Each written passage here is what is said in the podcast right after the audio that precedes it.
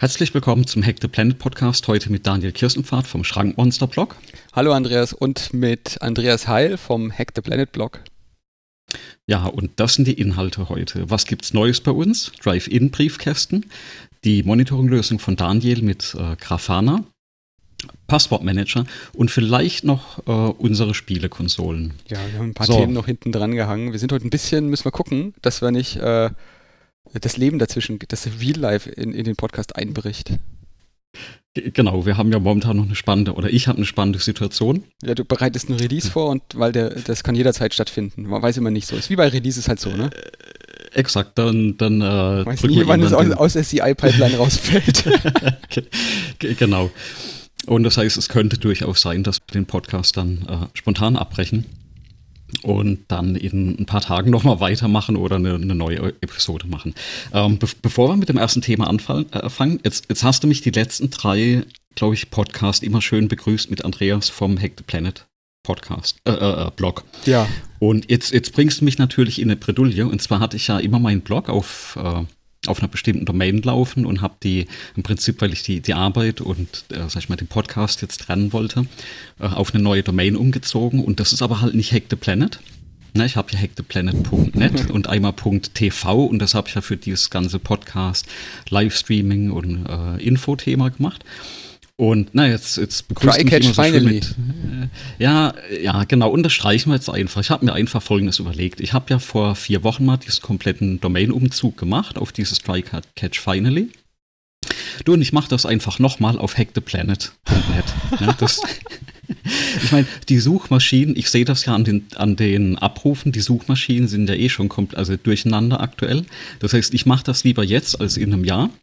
Mhm. Ähm, das Schöne ist, ich kriege das ja inzwischen auch mit der, äh, durch diese Containerisierung ähm, in unter einer halben Stunde hin. Dann ist das alles geregelt, die neuen SSL-Zertifikate sind ausgerollt und die Einträge sind gesetzt. Und dann sollte das eigentlich funktionieren. Ich glaube, das längste, äh, was dauert, sind die SQL-Skripte, die ich über den WordPress-Blog laufen lassen muss. Mhm. Weil dooferweise sind die ganzen URLs zum Beispiel auf Bilder und auf alle Ressourcen, die in dem WordPress drin liegen, die liegen in dem Text in der Datenbank ah, drin. Ah, da gibt es einen, das da habe ich mal, das ist genau das Problem, was ich auch mal, da habe ich ein Tool benutzt dafür. Da gab es irgendein so ja, Copy-Replace-Ding da. Habe ich bei mir auch auf dem Blog, den man dann zukünftig unter hacktheplanet.net findet. ja. äh, habe ich auch eine Anleitung dafür, weil da bin ich auch ein paar Mal schon drüber gestolpert wenn man hat was umziehen müssen. Das passiert schon alleine, wenn man zum Beispiel den Blog unter HTTP laufen hat und dann ein SSL-Zertifikat ähm, ausrollt. Dann steht da nicht das S drin. Ja, das fehlt tatsächlich in der URL. Das ist hardcodiert in WordPress, warum auch immer. Und selbst da muss man das machen. Das hatte ich damals für jeden Blog, den ich gehostet habe, oder für jeden WordPress-Blog, den ich gehostet habe, drüber laufen lassen, dass die ähm, na, die, die Ressourcen auch gefunden äh, wurden, weil zum Beispiel Chrome zeigt ja dann ja an, dass es eine nicht sichere Verbindung ist, beziehungsweise, beziehungsweise liefert ja eine Warnung, dass der Ressourcen noch nachlädt, die kein HTTPS verwenden. Mhm. Naja, die, die, ja. du, du, du sagst ja sowieso was Interessantes. Ich habe das Thema gerade mal schon wieder aufs Backlog gepackt. Ähm, SSL-Zertifikate bei Weblogs. Also ich habe ja auch äh, ja. einen Webserver mit irgendwie sieben Domains oder so laufen. Mhm. Und die benutzen nicht alle das www-Schema. Manche tun das, manche nicht. Manche haben ganz andere URLs. Und es ist ein Riesenspaß, ähm, von Let's Encrypt da automatisiert Sachen zu bekommen. Ich habe es tatsächlich tats im Moment aufgegeben und noch nicht geschafft, zeitlich, das auf automatisierte äh, Renewals umzustellen. Okay. Läuft das, also hast du das alles in Containern laufen mit Docker oder laufen die teilweise auch noch irgendwo äh, richtig in, auf einer Maschine. Tatsächlich laufen die da noch auf einer richtigen Maschine. Das okay. habe ich jetzt erst vor kurzem äh, sozusagen auf eine, äh, einfach nur copy-pasted, weil mein Server irgendwie so alt war, dass ich ihn dann einmal neu gesetzt habe. Und ich müsste das, da hast du recht, mal auf also die einzelnen Weblogs auf Container umziehen. Aber dann, ich muss mal schauen, wie ich das mache, weil das sind so viele Domains. Ähm, also also da habe ich tatsächlich, also wenn du das machst, dann äh, glaube ich, reicht mal einmal im, im Podcast drüber, weil da habe ich einen guten Tipp dafür. Das habe ich selbst vor einem Dreivierteljahr den Tipp bekommen mit Traffic. Das ist im Prinzip ein Reverse-Proxy, mhm. der speziell für diese Docker-Container ähm, designt ist. Und der kümmert sich komplett um die Zertifikate von Let's Encrypt. Das gibt so ein paar Tricks, die man machen muss, zum Beispiel, dass diese Zertifikate dann auch, beziehungsweise die, äh, die äh, Schlüssel entsprechend in die Container kopiert werden. Da muss man noch ein bisschen äh, Hand anlegen, aber da haben wir inzwischen auch fertige Lösungen. Ein Kollege, glaube ich, hat das sogar bei äh, mal als äh, Pull-Request bei den entsprechenden äh, äh, GitHub-Repositories. Und das ist super. Also du musst dann wirklich nur noch in dem Docker-File sagen, hier, das ist die Domäne, die verwendet werden soll. Und dann kümmert er sich komplett um die SSL-Zertifikate. Ist eine Spitzensache. Ähm, ich hatte damals nur den Fehler gemacht und deswegen sprechen wir da, glaube ich, dann mal drüber. Ich habe zum Beispiel vergessen, bei dem ganzen Testen auf die Testumgebung von Let's Encrypt zu stellen und die haben halt ein hartes Limit. Das genau. heißt, wenn du innerhalb einer bestimmten Zeit zu viele Requests auf die Produktivumgebung loslässt, dann sperren sie dir halt diese ganze Domäne. Und das ist, äh, ich glaube, ich habe das gerade so auf die letzten zwei, drei Requests geschafft, das alles wieder auszuschalten. Und bin aber so mit dem blauen Auge ähm, äh, davon gekommen. Aber das ist durchaus ein Thema, was wir noch behandeln können. Also das, ich, ich habe das schon selber mal getriggert, dieses Limit. Ähm, weil natürlich Dummheit und äh, Unvermögen dazu führen, dass man sowas oft aufruft und wenn man es oft aufruft, geht es kaputt und naja. Bei, bei mir war es ein, ein, ein, Tippfehler. Eigentlich hätte das geklappt, ich habe aber, ich hatte mich einmal vertippt, auch in der Domäne. Und dann hat das alles nicht so funktioniert, wie es funktionieren hat sollen. Und dann hat mir im Chat wirklich der, der ehemalige Kollege damals noch den abends den Tipp gegeben, ah, musste aber hier die Testumgebung etc. Habe ich drauf geschaut und äh, wie gesagt, mit blauen Auge nochmal ähm, äh, äh, rausgekommen an der, an der Ecke. Genau. Ja, ich muss mal schauen, ob ich auf den, äh, ob ich auf diesen Traffic um, umziehe und das alles auf Docker mache oder ob es weniger Arbeit wäre, das auf, ähm, auf einen anderen DNS-Server umzuziehen. Weil mein mhm. aktueller DNS-Server ist nicht so konfiguriert, dass ich ihn mit Let's Encrypt sozusagen ansprechen kann und ich brauche mhm, mehrere okay. Wildcard-Zertifikate für das, äh, für das Zeug. Also Wildcard okay. für die, die DNS mhm. jetzt nicht so wissen, sozusagen, wenn man verschlüsselt, dann macht man das immer auf die Namen von dieser Internetseite, auf, die Domain, ja. auf den Domainnamen und wenn da halt zum Beispiel steht www.3-catch-finally.net, dann äh, dann, dann steht genau dieser Text, den ich gerade gesagt habe, in diesem Zertifikat drin, als das ist das Zertifikat von dieser Seite.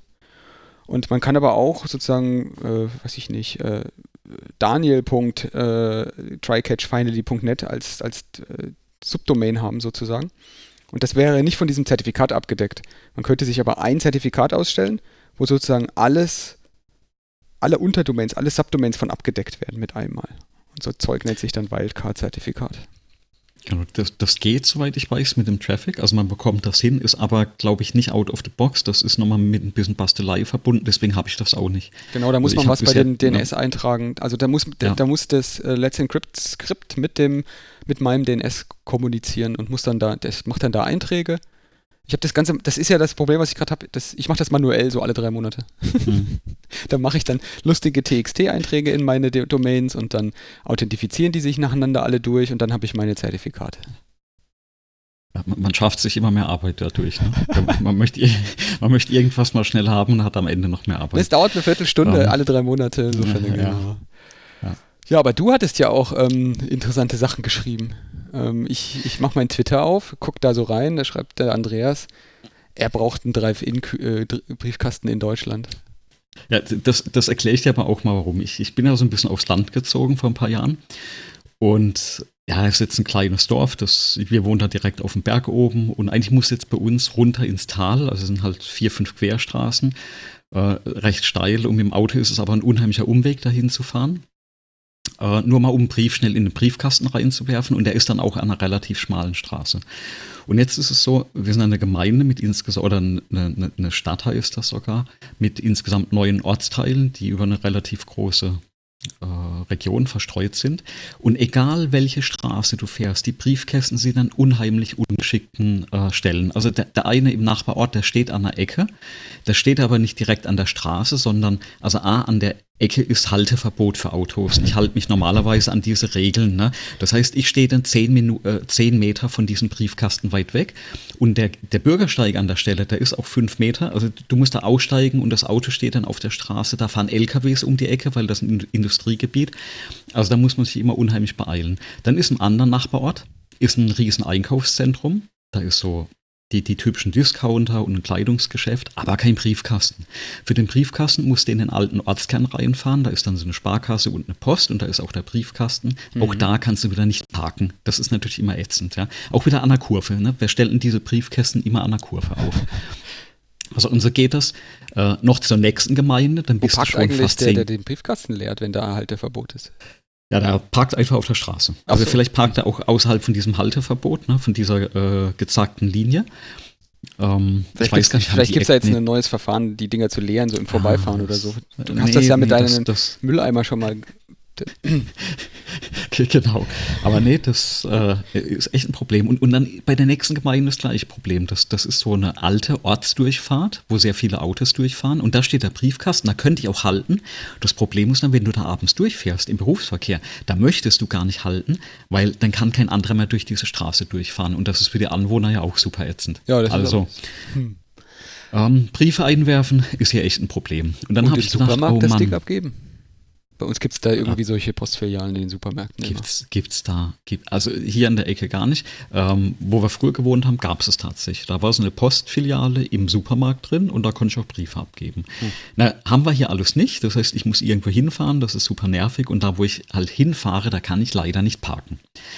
Ähm, dann dachte ich, Mensch, es wäre doch super, wenn du irgendwo hinfahren könntest. Auf der linken Seite ist ein Briefkasten und da könntest du das reinwerfen. Und dann ist mir was eingefallen. Also ich meine, in den USA war vor ein paar Jahren, äh, wollte ein Bekannter, der damals rübergezogen ist, der wollte seine Post wegbringen. Äh, das war in Seattle und, also, äh, und dann ist er da auch hingefahren und fährt irgendwo so eine Rampe hoch. Und die Rampe hoch auf der linken Seite, da waren, glaube ich, zehn Briefkästen am Stück. Das heißt, egal wo du mit dem Auto gehalten hast, war da ein Briefkasten, konntest deinen Brief reinwerfen und fährst auf der anderen Seite die Rampe wieder runter. Mhm. Und ich habe das echt vergessen, dass es das dort gibt. Aber das ist ne, sehr typisch für Amerika. Du kannst mit dem Auto wirklich alles machen. Und selbst die Briefe wegbringen. Da dachte ich, Mensch, das wäre hier so super, wenn es was gibt. Und dann hast du ja auf Twitter geantwortet, ihr habt sowas? Ja, wir haben sowas. ja, ich habe es auch nicht glauben können, aber tatsächlich, bei uns gibt es ähm, da ist so eine größere Paketstation irgendwie und da ist direkt neben dem Ortseingang feste rein. Und das ja. ist wie so eine Wendeschleife. Und da ist kein Halteverbot, da fährt kein Auto lang normalerweise, da ist schön ruhig, da kannst du ranfahren und da stehen mehrere ähm, Briefkästen nebeneinander in Höhe, so richtig schön so übergebeugt zur Straße hin, sodass du da richtig schön als Fahrer und Beifahrer ranfahren kannst, deinen Brief einwirfst und dann fährst du wieder weg. Also selbst, selbst im Beifahrer wäre es für mich ja noch spitze, wenn, wenn man da direkt hinkommt. Also man kann es ja vielleicht rüberlehnen oder lässt es welchen Beifahrer machen. Ja, ich wusste, das, dass, dass ne? Bamberg ja. immer schon in der, an der Speerspitze der Schneckenpost steht. Ja. Also infrastrukturell Bombe. Ja, ist der Wahnsinn. Das, ich dachte, dass ich habe das noch auch noch nirgendwo gesehen, bevor ich hierher gezogen bin. Ähm, aber das schien hier irgendwie total normal zu sein. Das ist, glaube ich, auch ein bisschen dem geschuldet, weil du hast jetzt Seattle gesagt. Äh, hier in Bamberg gab es eine ähm, US-Armee-Kaserne. Ein, ein, ein, okay. und ich glaube, das könnte was miteinander zu tun haben, dass es da irgendwie die, die Faulheit einfach gebracht hat, äh, die Briefe dann nicht, ähm, nicht aus dem Auto steigen zu müssen. Okay. Ähm, das ist übrigens sehr spannend, zum Beispiel auch Paketstationen. Also ich habe mich vor ein paar Jahren unheimlich gefreut, als so ein äh, ehemaliger Kommilitone kam und hat gesagt, Mensch Andreas, weißt du schon das Neueste? Die Post, also DHL, stellt jetzt Paketdroiden auf. Und ich so, hä, Paketdroiden, wie meinst du das? Meinte er, na, das, das sind Maschinen, die nehmen halt deine Pakete entgegen und liefern die dir auch aus. Und finde ich zum Beispiel eine Spitzengeschichte. Weil gerade wenn du, äh, sag ich mal, asynchrone äh, Arbeitszeiten oder asymmetrische Arbeitszeiten hast, also mal sehr spät oder sehr, sehr früh bist und halt die, äh, die Postfilialen oder die, äh, wie heißt es doch, Postfilialen heißt das inzwischen, zu haben oder geschlossen haben, dann ist es ja super, wenn du das mal ja. einfach in so eine Paketstation reinwerfen kannst oder halt dir da auch die Pakete hinliefern lassen kannst. Und auch da, wir haben das hier nicht. Ne? Also ich glaube, 20 Kilometer ist die nächste Paketstation. Und äh, kennst du die Kriterien, äh, nach, nach denen so eine Paketstation äh, gebaut werden kann. Also ich versuche das gerade nochmal zu finden. Die gibt es irgendwo dokumentiert, überlegt, meinst du? Genau, das gibt es tatsächlich dokumentiert, okay. auch von der, von der Post oder DHL. Ähm, Kriterien Parkstation. Ich, ich hatte mal geschaut, weil das Problem zum Beispiel, da muss, da muss es irgendwie WLAN geben. Jetzt weiß ich nicht, ob da einfach Internetanschluss da muss, weiter. Das, das ja Aber das stand wirklich im Dokument, da, da muss es WLAN, also es muss ja die Fläche geben. Es muss irgendwie WLAN geben. Ähm, irgendwas war das an der Ecke. Ich, ich recherchiere das nochmal, weil ich habe mir echt überlegt, ob, ob man nicht mal an DHL so einen offenen Brief schreibt oder eine Unterschriftensammlung für die ganze Gemeinde sagt, also so ein Ding ist doch, wäre doch mal super, wenn du das für so neuen Gemeinden, also zentral in der Gemeinde, wo das Rathaus ist, wäre das eine Packstation eigentlich super. Ähm, wobei man muss sagen, die, die Post oder die DHL hat bei uns einen ganz, ganz tollen Service. Normalerweise kannst du, wenn du Pakete oder Päckchen hast, die bei uns den Fahrern mitgeben. Wenn die anhalten und dir was äh, abgeben oder du erwischst zufällig gerade das Postauto, dann kannst du denen auch Pakete mitgeben. Ich glaube, das ist nicht überall. Aber das ist halt hier speziell auf dem. Genau, das habe ich noch nie Gebiete. probiert. Äh, das ja. habe ich jetzt auch gerade gedacht, dass ich das mal probiere, dass ich dem das einfach mitgebe. Das, weil den sehe ich tatsächlich häufiger, als ich an den Briefkasten vorbeikommen würde. Ja. Bewusst vorbeikommen äh, würde. Genau, wobei Briefe nehmen sie nicht, nur Pakete und Päckchen. Das, das ist bei uns. Und wir hatten jetzt gerade das Problem, Urlaubszeit. Der normale Fahrer ist äh, jetzt gar nicht da.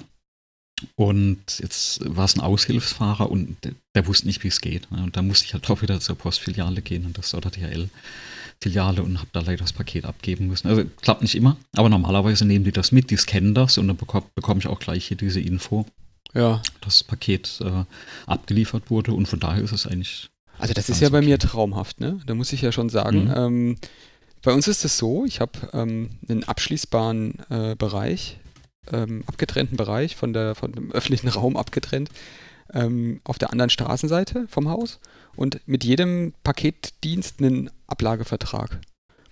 Es ist tatsächlich so, dass die das da reinlegen. Es muss einmal vorgekommen, dass irgendeiner, nee, zweimal ist es vorgekommen, dass ähm, irgendjemand Urlaubsvertretung gemacht hat und dann musste ich selber suchen gehen. Also dann hatten mhm. die, dann, der, der hatte wohl gelesen, dass es einen Ablagevertrag gibt, dann hat er aber irgendwie das nicht zugeordnet, dass das zum Haus gehört ist dann in meinen Garten eingebrochen und hat es irgendwo, also ich, ich habe ich hab so einen nicht mehr genutzten ähm, Hühnerstall, der ist überdacht und hat eine eigene Tür und ein Fenster und so, so ein schönes Haus, so ein kleines Häuschen, Schuppending. Und dann hat er den irgendwie aufgebrochen, hat das dann da reingeworfen und hat keinem Bescheid gesagt. Und dann sind wir auf Suche gegangen nach einer Woche und haben das dann okay. da okay. Also ich, ich hatte so einen ähnlichen Fall mal, da hat ein Dienstleister, Transportdienstleister, ähm, mir einen Zettel reingeworfen und hat hingeschrieben, in der Garage. Nee, nicht in der Garage, sorry, im Keller stand da drin. Das lag nachher in der Garage. Ja, da war die Tür an dem Tag mal ausnahmsweise nicht abgeschlossen. Und er hat wohl dann alle Türen durchprobiert und hat das da reingelegt. Aber ich habe überlegt, im Keller und ich habe dann wirklich alle Nachbarn abgesucht und gefragt, liegt bei euch im Keller ein Paket für mich? Hm. Ja, weil da gibt es ein paar, die haben so Treppen runter. Ich dachte, vielleicht wird es da abgeliefert. Und ich war wirklich zwei Tage auch nicht in dieser Garage drin. Habe auch nicht reingeschaut. Ich dachte, Mensch, das Paket ist nicht da. Und nach zwei Tagen habe ich das Tür aufgemacht und da lag das. Und dachte, okay, das ist für den Keller auch gut. Das hat man zwei, zweimal, also beim zweiten Mal stand da drauf im Keller, dann wusste ich auch, wer das war und wo das liegt. Dann weiß man ja Bescheid. Ähm, ja, ich, ich glaube, die, diese, diese Einwurfboxen, die es mal von DHL gab, die gibt's haben ja auch nicht mehr. so gewuppt. Ja, die, gibt es nicht mehr. mehr. Ja, ich glaube, das ist auch, also ich meine, ja. der, Anwendungsfall ist halt nicht so wirklich, im, nicht Wo, wirklich gut. Wobei, hm? ich hatte mal mit dem Paketdienst, also mit dem äh, äh, Menschen gesprochen, der bei uns die Pakete bringt. Und er hat gesagt, eigentlich gar kein Problem, wenn du zum Beispiel mit der DHL so einen Ablagevertrag hast. Äh, und ich sage dem hier in die Kiste rein. Also wenn ich jetzt da so eine äh, Metallkiste zum Beispiel im Vorgarten anschraube oder reinbetoniere. Und dann hat er das ganz einfach. Einfach ein offenes Vorhängeschloss. Ähm, genau, der macht es zu. machen und er macht es zu. Und dann dachte ich, ist eine coole Idee. Aber weißt du, ich kenne mich ja auch von früher, wo ich klein war. Also das Erste, was ich ja gemacht hätte, früher, heute natürlich nicht mehr. Und, ja, und, und jeder, der das anhört, bitte nicht nachahmen. Aber ich hätte doch da instant eine Katze früher eingesperrt. Was? Ja. Mein Gott. Das machen, das machen doch Kinder. Was? Ja, das, das ist doch. ich habe sowas ja, nie gemacht. Das, na, ich, ich weiß nicht, aber ich, ich würde das Kindern prinzipiell zutrauen. Die, die, finden das vielleicht lustig. Und das Problem ist doch folgendes: Du kriegst das Ding dann nicht mehr auf. Ja, ja das ist dann nicht ist gut. Der Deckel, ja, genau. Dann ist der Deckel zu. Und da dachte ich mir, okay, aber da brauchst du kein Vorhängeschloss. Das geht ja mit jeder Packstationsgeschichte, wo du was reinstecken kannst. Ja, da könnte ja jeder auf die Idee kommen. Also bitte nicht nachmachen und äh, ja, nein, ich habe das nie gemacht. Und Ja, also das, das wäre bei mir tatsächlich, also diese Lösung mit dem Feuerschloss, genau die, ähm, die, die ist auch hier praktikabel. Und bei mir ist das groß genug. Also selbst wenn da jemand jemanden einsperrt, der kommt da auch wieder raus. Solange Luft reinkommt, ist es auch. Äh, ja, okay. ja, klar. Also du, du kommst halt, du kannst reinschauen, du, das ist halt ist nur abgetrennt, dass du nicht rein oder reinkommst und auch nichts rausziehen kannst, was da nicht raus soll. Ja. genau. Ja, mal schauen. Ich habe ich hab ja gerade die Woche gelesen, das Briefvolumen geht ja zurück und die äh, Post hat auch oder will auch weniger Briefkästen aufstellen. Ja, was ich jetzt ehrlich gesagt gerade nicht ganz verstehe, ist, ähm, es, in Anbetracht der Tatsache, dass wir jetzt ja irgendwie Klima und hast du nicht gesehen, Energie sparen. Ich, ich kenne von der von meiner Universität, wo ich studiert habe, ähm, da kenne ich das, dass es einen zentralen Punkt gibt, wo sozusagen für jeden Bewohner, also sozusagen für jede Wohneinheit, wenn man so will, ähm, Platz für Paket, äh, abschließbarer Platz für Paket und Briefe mhm. war. Und ich, was ich jetzt nicht ganz verstehe, ist, warum ist denn das eigentlich nicht üblich so bei uns in Deutschland, dass man das irgendwie auch bei größeren Wohngebieten, da hat man ja auch viele Parteien zusammen, da läuft er dann zu jeder Partei einzeln hin und jeder beschwert sich, weil er dann irgendwie den nicht erreicht oder das irgendwo hinwirft statt dass man einfach zentral irgendwie einen Punkt macht, nicht weit von den Wohnungen weg, ähm, wo man das alles hinliefert. Dann müsste der nicht viel rumherfahren, das könnte ideal beliefert werden. Man würde Energie sparen und die, man wüsste, wo sein Paket ist. Da fragst du mich eine, eine Sache. Also vermutlich hat es ja damit zu tun, A, brauchst du ja die Fläche, wo das jemand macht. Jemand muss das verwalten, instand halten und da muss sich halt erstmal einer finden. Aber es wäre ja fast wieder ein Geschäftsmodell, dass man sowas baut. Hm. Naja, gut, aber ich meine, das ist. Einen Stellplatz für den Müll hast du ja auch. Ich habe gerade einen Artikel gefunden, äh, stand sogar mal auf golem.de. Der ist gar nicht so alt, der ist auf dem äh, September. Nee, Juli, 4. Juli, aber dieses Jahr. Lidl und DHL bauen 500 neue Packstationen. Ja, zu den aktuell 3700 DHL-Packstationen, die oft gut ausgelastet sind, kommen noch in diesem Jahr 500 dazu. Partner ist Lebensmittel-Discounter Lidl. Also das kenne ich aus, auch in dem, dem alten Ort, wo ich oder früher gewohnt habe. Da war auch die Pack, äh, diese Packstation direkt am Lidl. Und ne, die stellen halt wahrscheinlich dann die Fläche zur Verfügung. Ne? Ja, ich glaube, das lohnt sich auch. Ich glaube, das lohnt sich auch gut. Also, weil da gehst du ja dann doch nochmal zu diesem Supermarkt dann einkaufen, oder? Ja, ja eben, ne? Das, ja, auf jeden Fall.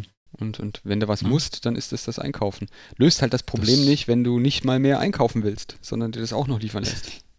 Ja, da musst, äh, na, da musst du wieder zur Parkstation zum Discounter fahren. Ja. Ja, aber in, in, in Zusammenhang mit deinem Drive-In-Briefkastenwunsch, den, der, der bei mir natürlich nicht unerfüllt geblieben ist, habe ich den Wunsch, äh, einen Drive-In-Supermarkt zu haben. Wo die Sachen vorsortiert liegen, sozusagen, ich melde an, was ich haben will, da fahre ich dann durch und fertig. Das ist mhm. einfach nur ein Parkplatz um, mit einem ähm. Loch im Boden sozusagen, wo dann der, die Packung rausfährt. Ist ein großes automatisiertes überleg, Warenhaus, schön gekühlt. Ich überlege ich überleg gerade, ich habe das irgendwo gelesen. Jetzt weiß ich aber nicht, ob das bei uns experimentell war, also in Deutschland oder ein anderes Land. Die haben das wirklich, wo du bestellen kannst im Supermarkt, fährst rein und holst dir am Counter deine Tüten ab. Ähm, und das andere, was es noch gibt, also was ich jetzt gesehen habe bei uns äh, in der Nähe, da ist ein Bauhaus und in dem Bauhaus gibt es tatsächlich ein Drive-In. Das heißt, du fährst da mit deinem Auto und deinem Anhänger rein. Gerade für sperrige Güter ist das natürlich super. Fährst du da rein, lädst dein Auto voll mit dem, was du da, oder den Anhänger voll mit dem, was du möchtest. Dann fährst du vor an die Kasse. Die scannen das so ein bisschen wie bei, bei Ikea. Die scannen das dann einfach und äh, dann fährst du mit dem Auto da wieder raus. Hm das für einen Supermarkt, ja, wäre doch vielleicht auch nicht so schlecht. Weißt du, was ich, äh, was ich im November ausprobiere? Was denn? In also, Japan bestimmt irgendwas, ja, so, oder? So, so, so, so ein kleiner Super, ist kein Supermarkt, es ist halt so ein, so ein kleines, so ein kleiner Verhau sozusagen in der Mitte von einer Bahnstation von zwei Gleisen. Da ja. läufst du rein ähm, und wenn du rausgehst, ziehst du deine, deine normale Bahnfahrkarte einmal drüber, dann wird das Geld abgebucht, was auch immer du eingesteckt hast und gehst mhm. einfach raus. Da sitzt kein Mensch drin, nichts. Wie machen die das mit? Äh, die, die filmen dich die ganze Zeit einfach und gucken, was du nimmst. Ich glaube, das Kamerathema hat man schon, aber ist, ist, es wirklich über Film oder ist es über, über irgendwelche Chips, die, die, die in, in den Waren drin sind? Nee, du musst das Zeug nirgendwo hinhalten. Okay. Also es ist tatsächlich so, du, du nimmst es steckst es dir in die Tasche mhm. und dann läufst du einfach ja. raus. Voll gruselig. Also ich weiß, es, es gab ja zig, sag ich mal, Forschungsansätze und Ideen, wo man das oder überhaupt schon versucht hat. Und es ist ja immer daran gescheitert, dass man ja sowas wie RFID-Chips auf die Sachen kleben müsste. Und das, das rechnet sich ja nicht. Ne? Also bei Artikeln, die 49 Cent kosten. Und dann musst du nochmal einen Aufkleber drauf machen, wo wahrscheinlich äh, die Schaltung da drin genauso teuer ist. Das, das macht halt die Ware wieder teurer. Und ich, ich hatte auch mal vor ein paar Jahren gelesen, dass man versucht hat, die Dinger zu drucken. Dass man einfach versucht hat, diese RFID-Chips zu drucken. Ja. Aber hat, hat sich auch nicht wirklich durchgesetzt. Also gehen müsste es eigentlich. Es gibt ja so leitfähige Tinte. Ja, wo man auch so Sch ja. Schaltungen malen Wobei, kann. Das ist, das, ist, das ist ja Funk. Also bei Funk, da hast du dann wieder irgendwelche Effekte. Äh, du brauchst ja irgendeinen Taktgeber, irgendwas, was schwingt, äh, Strom und naja, nee weiß ich nicht. Aber die, die filmen das wohl und ich habe gerade den Artikel okay. gefunden, worum es da geht. Bis 2025 ist das Ziel von denen, dass die alle diese Convenience Stores, die es da gibt, automatisieren. Ach, Wahnsinn. Also was halt also krass ist, ne? Also wenn es etwas gibt, was es in Japan echt viel gibt, dann sind es äh, diese Convenience Stores. Ähm, also die Zahl, die jetzt hier genannt wird, sind irgendwie 55.000 solche kleinen Läden ähm, die es Ende letztes Jahres äh, Ende 2018 gab. Und die sind halt 24-7 offen. Ach, das ist Wahnsinn. Also ich kenne das noch aus Karlsruhe, auch aus den Studentenzeiten. Da gab es ein Geschäft, oder ich glaube zwei damals noch. Das hieß einfach die Emma Hatz. Und das war eigentlich ein Schaufenster, da war dann so ein Roboter drin, wie so ein Snackautomat, aber in der Größe von einem ganzen Schaufenster. Und da gab es alles, alles von der Milch über die, die Tütensuppe ne, bis zum Glas mit Oliven äh, und, und andere Produkte, ne, über die wir gar nicht sprechen wollen.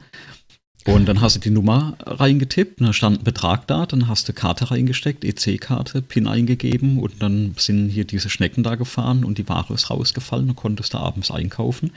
Das war jetzt ein, ein Tick teurer, als wenn du das im normalen Supermarkt gekauft hast. Aber klar, wenn du es als Student nachts um drei jetzt irgendwie eine Packung Nudeln brauchst, hast du die da halt bekommen, weil die meisten Tankstellen hatten dann, hatten dann ja auch schon zu.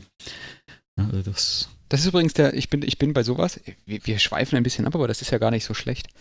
Ich bin bei sowas ja tatsächlich äh, ganz schön ignorant unterwegs. Kennst, du kennst ja auch diese automatischen Kassen, die es jetzt gibt? Ja. Benutzt du die? Also meinst du diese äh, Selbstscan-Kassen, oder? Ja, genau, diese Selbstscan-Kassen. Ja, die, die, benutze ich und, und, eigentlich schon relativ lange. Ich habe hab eine Bedingung. Ja. Da, da, das, jedes Mal, wenn ich zu den Dingern gedrängt werd, äh, so, äh, werden soll, dann, dann ja. sage ich die Bedingung auch immer wieder den Leuten dort. Die Bedingung ist, ich, ich scanne das selber, wenn ich die Arbeitsleistung bezahlt kriege. Mhm. Also in dem Moment, wo ich das günstiger kriege, wenn ich die Arbeit selber mache, dann bitteschön. Ja. Ansonsten mhm. bezahlt die Leute richtig, die das machen. Oder automatisiert es so und gibt mir den Gewinn, den Automatisierungsgewinn weiter. Aber das einfach daneben zu stellen und mich für denselben Preis, den ich sonst ähm, sozusagen bedient werde, ähm, mich das selber machen zu lassen, das finde ich irgendwie eine echt freche Aktion. Ja. Um, ähm, ich bin, also tatsächlich bin ich das äh, gewohnt aus England, wo ich früher in England gewohnt habe. Ähm, da gab es sehr viele Geschäfte, die hatten diese Kassen. Und die ähm, funktionieren nicht in England. Das letzte Mal in England, was bis das Ding das richtig scannt und dann hast du was falsch gemacht und dann legst du was falsch rein, dann steht irgend so ein, so ein äh, dick bepackter Security-Mensch neben dir, der dann irgendwie dann versucht zu helfen, weil du total ja. alles durcheinander bringst. Dann, Aber das, das, das ist ja der Trick. Du hast im Prinzip also für das Geschäft ist es natürlich der Trick. Ne? Das ist der Hack, den die eigentlich da anwenden. Sie brauchen personalseitig eben nur noch eine Person, die vier oder sechs Kassen, sag ich mal, beobachtet oder betreut. Mhm. Und genau, du, du machst da quasi das, ähm, was normalerweise ein Angestellter machen würde. Also deine Bedingung ist gar nicht so falsch gedacht. Das ist nämlich genau die Idee, die die Unternehmen haben. Ne? Bei Ikea hieß das ja, glaube ich, immer, der Kunde als Mitarbeiter. Deswegen ja. nimmst du dir die Ware ja aus dem Regal. Ne? Und auch sowas wie, sag ich mal, die Discounter, wo du die Ware direkt aus dem Karton nimmst, weil die jetzt eben im Karton im Regal steht, ist ja das Gleiche. Zum Beispiel, das ist ja der Unterschied, wenn ich bei uns beim Rewe einkaufe, da kostet alles einen Tick mehr. Aber da siehst du abends dann immer, eine ganze Mannschaft im Laden, die alles wirklich auffüllt, also alle Regale auffüllt. Und in den Discountern werden ja nur die, oder meistens oft, oft nur diese ähm, offenen Kartons reingestellt, die, die, du ja selbst ausräumst. Da, okay, beim Discounter kriegst du es eben vielleicht deswegen einen Tick günstiger, weil eben die Arbeitskraft gespart wird. Also, wie gesagt, die IKEA, das hatte ich mal gelesen, das, hieß der, der Kunde als äh, Mitarbeiter, das ist das Konzept, was dahinter ist. Ja, das ist halt, ist auch bei diesem Scannen. Ne? Ja, das ist halt, das entspricht halt ungefähr dem Gegenteil von dem, was ich erwarte von einem Einzelhandel. Ich erwarte eigentlich Service. Ja, und wenn die Geld sparen und damit den Service besser machen, dann, dann, dann sollen sie das halt auch irgendwie zurückgeben. Weil die haben ja keine, wie gesagt, keine Kosten damit. Es ist ja totaler Hohn eigentlich, das dann parallel laufen zu lassen. Vor allem es geht weder schneller. Du hast im Gegenteil, ich als Kunde habe sogar das Problem, dass wenn ich da was falsch mache, ich das sozusagen geklaut habe. Und zwar willentlich und absichtlich. Ich kann da nicht das Gegenteil beweisen. Ja. Also das ist halt echt doof. Ähm, es, es, gibt ein anderes Konzept, das fand ich gar nicht schlecht. Und das ist jetzt auch schon einige Jahre her, sieben Jahre her, wo ich in Schweden war. Mhm. Und da bin ich in so ein, die, die, haben ja gigantische Supermärkte, das ist ja auch ne, sehr weitläufig dort, wer schon mal da war. Und dann, dann fährst du auch vielleicht eine Stunde bis zum nächsten großen Supermarkt. Da sind wir mal so ein Ding reingefahren. Da kaufst du Nudeln nicht in 500 Gramm, sondern das kleinste war da irgendwie so gefühlt 5000 Gramm, also 5 Kilogramm Nudeln. Okay. Und da gehst du rein und dann nimmst du einen Einkaufswagen und zu dem Einkaufswagen nimmst du dir aus der Wand oder in, in, in der Wand waren da so kleine Geräte, so wie PDAs. Also, äh, alle, die das nicht kennen, äh, der Vorgänger vom Smartphone. PDA, das ja, sind, ist die EDV äh, des kleinen Mannes. genau. Und also so klei kleine Geräte waren das mit einem Scanner dran und dann nimmst du den einfach mit. PDA ist übrigens und nicht äh, äh, physikalisch-technisch, nee, was heißt das? Es ist also kein Assistent, sondern es ist ein Personal Digital, Digital Assistant. Ne? Assistant. Assistant doch, wie genau. ist das hier bei der Medizin? Gab es auch so einen Assistent? P Pädiatrie, glaube ich, ist das, was du meinst, ne? Oder? Ja wurscht. Ich weiß es nicht. Entschuldigung, ich habe dich unterbrochen. Ja. Äh, auf jeden Fall nimmst du dieses kleine, äh, kleine Gerät und äh, scannst damit die Ware, die du bei dir einfach äh, in den Warenkorb reinlegst. Und wie funktioniert das Bezahlen nachher? Du räumst nämlich den ollen Warenkorb nicht mehr aus. Ne, die sind ja dann voll. Ne, also da, da, ist ja sehr viel Ware meistens drin in diesen großen Supermärkten. Der, da habe ich auch Menschen gesehen, die sind mit zwei oder drei so Einkaufswägen reingefahren. Und die hatten dann halt nur einen so einen Scanner. Und die, du, du scannst halt alles, was du da reinlegst, wenn du das aus dem Regal nimmst. Und zum Zahlen hast du nur noch irgendwie dieses Gerät reingesteckt, glaube ich, oder an die Kasse gehalten und fertig. Und das war aber vor sieben Jahren. Ne? Also das, das ist schon relativ lange her. Genau, das gibt es äh, ja jetzt auch also an, an, vielen Orten. Also ich weiß, ja. ich kenne das auch aus Amsterdam, da ist das oft, da wird das auch so gemacht. Hier dieser Albert Heijn Supermarkt, die haben da auch solche mhm. Scannerkassen. Ähm, aber genau das zum Beispiel, also all diese Dinge gibt es so zum Beispiel nicht in Japan. Also habe ich da noch nie gesehen, dass man da selber scannt mhm. oder so, weil die das, ich glaube auch, das wäre eigentlich zu wenig Service am Kunden. Achten die da drauf? Also ist es. Und wie? Und wie? Okay, ja. Also ich, gleich kleines Beispiel vielleicht, wie, wie die darauf achten oder welche auf welchen Detailgrad. Du kriegst ja immer eine Quittung beim Bezahlen, ne? Ja. In Deutschland kriegst du halt irgendwie die Quittung um die Ohren geschlagen und das Rückgeld. Hm. Ähm, ich ziehe mir die sogar selbst vom, von der Kasse ab, weil es die, die ja, Normalerweise, gut. üblicherweise mhm. in Japan ist es immer so gewesen, das, das ist mir dann aufgefallen, als ich dann mal wirklich darauf geachtet habe. Du bekommst diese, diese Quittung ausgedruckt und bekommst du die auf die Hand gelegt und das Geld auf die Quittung, damit die das, damit die Münzen nicht das, äh, den, deine Haut berühren. Okay, aber das habe ich ja auch schon gelesen, dass, da achtet man in Japan ja extrem drauf. Also korrigiere mich, wenn ich da falsch liege. Also das eine ist ja, wenn du, glaube ich, irgendwie krank bist, dann bleibst du auf jeden Fall zu Hause. Also nicht, nicht wie in Deutschland, dass du dich mit dem Schnupfen in die Arbeit schleppst. Dann, mm, also sobald da. Würde ich jetzt so nicht unterschreiben, aber. Nicht, okay. Weiter. Also hatte ich mal gelesen. Und das andere, was ich mal gelesen hatte, äh, betrifft aber auch Supermärkte. Und zwar ging es um diese Frage, warum zum Beispiel eine Cola-Dose verpackt war, nochmal in Folie. Mhm. Und da ging es darum, wenn du aus der Dose trinkst, äh, berührst du ja mit dem Mund die Dose. Und deswegen wird die nochmal extra verpackt. Was ja, sag ich mal, umwelttechnisch äh, ein Fiasko ist. Aber aus diesem Gesichtspunkt, okay, ähm, wenn du ja aus der Dose trinkst und die, die fassen dann irgendwie 100 Leute an, äh, macht das da vielleicht wieder Sinn. Aber also, ich, ich, selbst war noch nie da, ich, ich, ich habe das noch nie erlebt. Ähm, immer nur viel ja, das mit dem, mit dem, nicht auf Arbeit gehen, das kann ich so nicht bestätigen. Ich habe ja auch, okay. auch dort sozusagen Arbeits, ja. äh, mit Arbeit zu tun gehabt. Und es ist schon so, dass die Leute dann sich halb tot, also ich habe ich hab mit Leuten Meetings gehabt, die haben dann gemeint, sie, sie hätten eigentlich gerade eine Lungenentzündung. Okay. Ähm, und dann hat man auch gemerkt, dass sie die nicht nur eigentlich haben. Ähm, jedenfalls. Oh je, okay. das, ja, das ist halt wirklich echt krass. Ähm, da ist es so, dass die Leute darauf achten, dass sie, deswegen siehst du da auch so oft Menschen mit, äh, mit, mit, mit Mundschutz, so einer Mundschutzmaske. Ja. Das, ähm, das haben die nicht, weil die sich nicht anstellen, anstecken wollen, also nicht nur, auch, aber das haben die auch, wenn die krank sind. Dann wird von dir erwartet, dass du sozusagen dich und die, deine Umgebung schützt, mhm. indem du halt okay. sozusagen dann die notwendige Hygiene an den Tag legst. Deswegen ist es auch total normal, dass da Menschen mit Mundschutz durch die Gegend laufen. Weil wenn da halt mhm. jetzt hier die Schnupfensaison ist, dann laufen die halt mit Mundschutz rum. Und, und ich meine, das mag uns komisch vorkommen, die, aber viele Probleme lösen die halt auch, indem es bestimmte Dinge nicht gibt, zum Beispiel Taschentücher. Mhm. Die können nirgendwo rumliegen und die können nirgendwo das Zeug verteilen. Okay. Äh, die, ja, insofern, also, hm. Hm. Ich glaube, die handhaben da viele Dinge einfach unterschiedlich. Aber jetzt sind wir, das mit ja. Japan, das machen wir dann mal, wenn ich, wenn ich da wieder vor Ort bin. Ja. Dann können wir das ja also weiter in, ausrollen, in, was es da für Erscheinungen gibt, die so. In, mhm. Interessiert mich auf jeden Fall. So, genau. Um. Was es noch Neues? Also wir haben jetzt die Drive-In-Briefkästen, haben wir, haben wir jetzt äh, ausschweifend besprochen.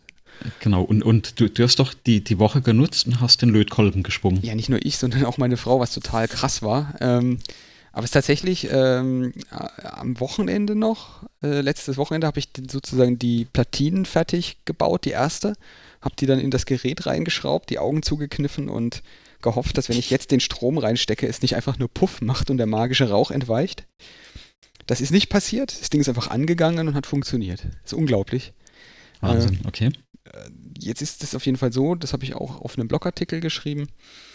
Hm, da ist dieses, äh, da ist so ein, dieser Futterautomat, der hat jetzt WLAN sozusagen und ich kann per MQTT, kann ich dem sagen, fütter zweimal oder so, zwei Portionen bitte. Und dann wirft er zwei Portionen raus und meldet zurück, während er das tut, dass er es gerade tut. Ich, ich habe mir den, ich habe mir das dann angeschaut, nachdem du die Fotos gepostet hattest, weil ich habe mir überlegt, na, fürs Aquarium wäre es vielleicht ganz nett, aber das Gerät ist zu groß. Also ja, das ist riesig. Da passen 3,8 Kilo Futter passen da rein von dem normalen Teich. Ich meine, ich, ich kaufe für mein Aquarium irgendwie äh, 200 Gramm Futter und das reicht ein Jahr lang. Aber es, es gibt ja so Geräte auch in klein. Ja, genau. Also und, der, die, die Methodik ähm, ist halt total simpel. Ne? Das Im Grunde besteht ja. das aus einem Mikroschalter, so einem Taster, ähm, ja. einem Rotor, der dreht sich und schiebt das Futter da sozusagen ins, ins mhm. Aquarium. Mhm und den Motor halt, der diesen Rotor dreht. Und also ich, schaltest du den Rotor an und wartest, bis der Rotor den Knopf drückt. das war's. Also ich, ich werde mich jetzt wirklich hinsetzen und mal die ein bisschen recherchieren, ob ich für, für mein Aquarium einen Futterautomat finde, der drauf passt, so von der ähm, Futteröffnung. Und dann werde ich vielleicht das nachbauen. Dann halt mit einem extra Gehäuse. Ähm, weil das wird halt nicht reinpassen in so einen kleinen Automat. Aber ich finde die Idee super, dass man das fernsteuern kann. Gerade wenn du mal nicht, nicht daheim bist oder so. Mhm. Na klar, wenn du länger jetzt nicht, so, nicht da bist und, und so eine Schildkröte futtert natürlich ein bisschen mehr und es sind jetzt auch drei. Also ich musste dann, also eigentlich geht es um drei von diesen Automaten, nicht nur um einen. Deswegen hat sich das auch gelohnt, die Zeit da reinzustecken. Ja. Hast du die auch alle drei schon fertig gelötet oder erst nur einen, also einen Prototypen oder? Nee, nee, der, der Prototyp war am Sonntag fertig und am Montag hatte mhm. ich dann sozusagen die, die, die zweite Platine schon fertig bestückt und die dritte Platine okay. auch bestückt. Und am, am Dienstag komme ich nach Hause, sitzt meine Frau da und lötet gerade die letzte Platine fertig. Ah ja, okay, sehr. Das, das ist doch, ne? Kann man nicht sagen. Das, das ist super. Mir die Arbeit um, ähm. abgenommen und zusammengesteckt, zusammengebaut und dann am Mittwoch standen ja. alle drei sozusagen auf den Aquarien und seitdem Seitdem funktionieren die. Ähm, so von der, jetzt so mit der Anleitung, also ich schaue mir auch die Bilder an, also das ist auch durchaus so jemand geeignet, der mit Löten nicht allzu viel Erfahrung hat. Ne? Also man sollte wissen, was eine kalte Lötstelle ist, dass man die vermeidet. Ja. Das heiße Ende vom Lötkolben äh, würde ich nicht anfassen. Das ist auch ein wichtiger Rat. Genau. man sollte auch wissen, genau, welches Ende heiß wird.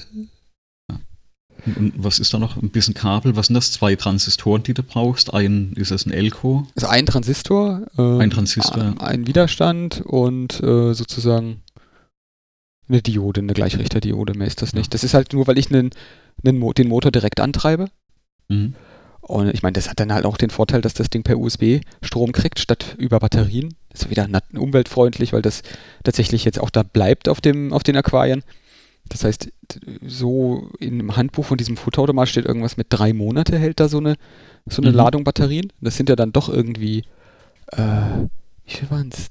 Vier, sechs solche Babyzellen, C4 Zellen. Mhm, okay, ja. Das ist schon ja. ordentlich viel Zeug. Und so habe ich da jetzt einfach den, dasselbe Ergebnis mit, mit dauerhaft Strom. Ich habe dann ordentlichen äh, sparenden, sparendes Netzteil rangepackt, was sozusagen dann auch mehrere Futterautomaten versorgt. Ja, das Stromkabel ist aber dann fest verlötet. Also du hast jetzt keinen USB-Stecker für die Stromversorgung. Doch, doch, das WMOS, diese, diese, der, der, dieser, dieser, dieser Wi-Fi-System on a Chip, den ich da benutzt habe, der hat eine USB, Micro-USB-Schnittstelle. Ah, okay. Ah, Micro-USB. Okay, und, das, und, das, das, und, und von dort kommt dann auch sozusagen aus der Micro-USB kommt auch der Strom für den Motor. Das funktioniert alles zusammen. Das ist also, ein einzigen mhm. USB-Stecker sozusagen, den, den du ransteckst und dann hast du, dann läuft das. Und Firmware-Update und so Späßchen kannst du entweder über USB machen oder, mhm. und das will ich jetzt einfach nur nochmal nur noch mal nennen, das ist, weil das einfach so sensationell gut funktioniert. Das ist ja im Grunde nichts anderes als mit Arduino was programmiert.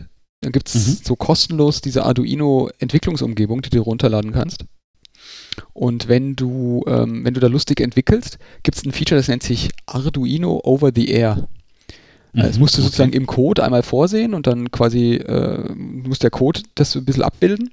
Aber wenn du das dann implementiert hast, dann meldet sich dein äh, dieses Gerät im WLAN an mit einer ID und in diesem Arduino, egal auf welchem Computer im gleichen Netzwerk du, das, du dieses Arduino Studio startest, hast du dann einfach so durch Magie einen zusätzlichen Port und du kannst einfach mhm. programmieren und kannst die Firmware einfach dahin spielen. Du kannst mit dem Ding dann sozusagen einfach die Firmware von jedem beliebigen Rechner im Haus, kann ich jetzt die Firmware von den Dingern ak äh, aktualisieren. Das ist ja super. Ähm, und das, das ist wirklich toll gar nicht mehr hinmarschieren, sondern kannst wirklich. Ähm genau, die stehen jetzt hier irgendwo und ich habe die jetzt auch schon zwei, dreimal ge geupdatet, weil ich natürlich was falsch programmiert habe, wie es halt ist. Aber das hat wirklich, wirklich gut funktioniert. Also sehr zuverlässig, muss ich schon, muss ich sagen, auch. Also unerwartet ist wirklich gut. Und der Stromverbrauch von den Dingern ist halt auch wirklich sensationell klein. In die, in die ganze Elektronik-Thematik, also das steht bei mir noch ein bisschen auf der Liste, mich da mal in, in Klammer wieder einzuarbeiten. Ich habe das jahrelang nicht mehr gemacht. Also der Lötkolben ist inzwischen ja eingestaubt. Aber ich habe vor kurzem ein schönes Buch gefunden, das wollte ich mir mal noch, noch besorgen. Und zwar von äh, Make. Gibt es ein Buch, das heißt Elektronik.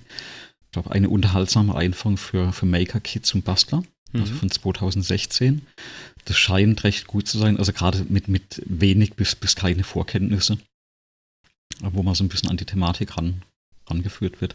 Weil bei mir hat das damals aufgehört mit diesen Farben für Transistoren etc. auswendig lernen. Echt? Auswendig lernen, um Gottes Willen. Nein. Äh, ja, ich, man, muss ja da, man muss ja dazu sagen, ich, ich komme aus einer Zeit, wenn du was mit Computer früher machen wolltest, dann gab es eigentlich nur zwei Möglichkeiten. Du hast gesagt, ich mache eine Ausbildung, das hieß damals noch ähm, äh, ich glaube, also zum Elektroniker, ne? irgendwie so Fachrichtung, weiß ich gar nicht mehr, was das war. Hm. Ähm, also es gab da keine Informatikausbildung in dem Sinne, wie es es heute gibt, also der Fachinformatiker oder so. Oder es war nicht so gängig. Oder du hast halt studiert. Das heißt, wenn du so mehr Richtung Software gehen wolltest oder gar nicht wusstest, was du eigentlich da machen willst, aber es sollte was mit Computer. Irgendwas mit Computern. Äh, irgendwas mit Computern, dann hast du halt Informatik studiert. Oder ähm, du hast jetzt eine Ausbildung gemacht und da habe da hab ich damals auch angefangen und verschiedene Praktika gemacht, wo du auch Dinge gelötet hast. Also cool fand ich das schon. Hatte noch irgendwann daheim alles mögliche an Ausrüstung. Aber äh, wie mit allem, wenn du das nicht regelmäßig machst und die Sachen nur in der Kiste liegen und verstauben, dann kommst du halt auch ein bisschen aus der Übung. Aber ja, man kann so viele Sachen machen oder mal reparieren. Ja, naja, das ist jetzt hier mit diesem Hausautomatisierung und den, dem ein oder anderen Anwendungsfall, also ob das jetzt irgendwelche Küchenwagen sind, die hatten wir ja schon in den ersten Folgen, oder jetzt hier dieser, dieser Futterautomat oder ähm, sonst irgendwelche Dinge, das ist schon irgendwie, manchmal braucht man es halt doch, dass man die Hardware nicht fertig kaufen kann. Oder reparieren, ne? Das ist ja auch so ein Ding, dass man es halt nicht wegwirft, sondern einfach mal reparieren kann, wenn irgendwas kaputt ist. Ja, wobei, also da, ich, da, sind die, da sind die Geräte heutzutage ja so dermaßen schnell, so komplex, dass man da sehr selten. Ich meine, das habe ich das letzte Mal schon, ich weiß nicht, habe ich das erwähnt, den Louis Rossman? Äh, ich glaube noch nicht, nein. Also wenn man mal sich, sich mit dem Thema, wie challenging das ist, ähm, wie schwierig das heutzutage ist, Hardware noch zu reparieren, ähm, befassen will und da einfach mal so etwas klamaukig äh, sehen will, wie das ist, dann gibt es einen YouTube-Kanal von, von einem Typen, der heißt Louis Rossman. Mhm. Der repariert Hardware. So. Und weil die meiste Hardware, die dir irgendwie kaputt geht, scheinbar MacBooks sind, äh, repariert er da den ganzen Tag äh, mit, seinem, mit, seine, mit seinem Team äh, MacBooks und das führt dann dazu, dass der währenddessen, der, der, der livestreamt das, hat dann so eine Kamera, okay. so voll, so, so ein Mikroskop auf das, äh, na, auf das Mainboard gerichtet und, und arbeitet dann da mit Lötkolben und, und, und Wärmegebläse äh, äh, auf diesem Mainboard umher und tauscht da wild irgendwelche komplexesten Bauteile aus. Und wenn du siehst, welche Vergrößerungen der da macht, ja, und wie der da Bauteile austauscht, dann überlegst du die und, und wenn du dann siehst, wie die Fotos, die ich jetzt hier für meinen äh, Futterautomaten, welche, welche Lötkünste da quasi das Ende meiner, meiner, meiner Fähigkeiten darstellen, das ist nochmal eine andere Geschichte, da noch irgendwas zu reparieren. Und so wie der das macht in diesen, in diesen Videos, die der da zeigt, in diesen YouTube-Videos, das ist schon wirklich, wirklich krass. Sehr beruhigend, ja. Also wenn man dem zuschaut, der hat so eine schöne, äh, äh, ja, ruhige, äh, einschläfernde Stimme geradezu. Mhm. Und kann man super zugucken.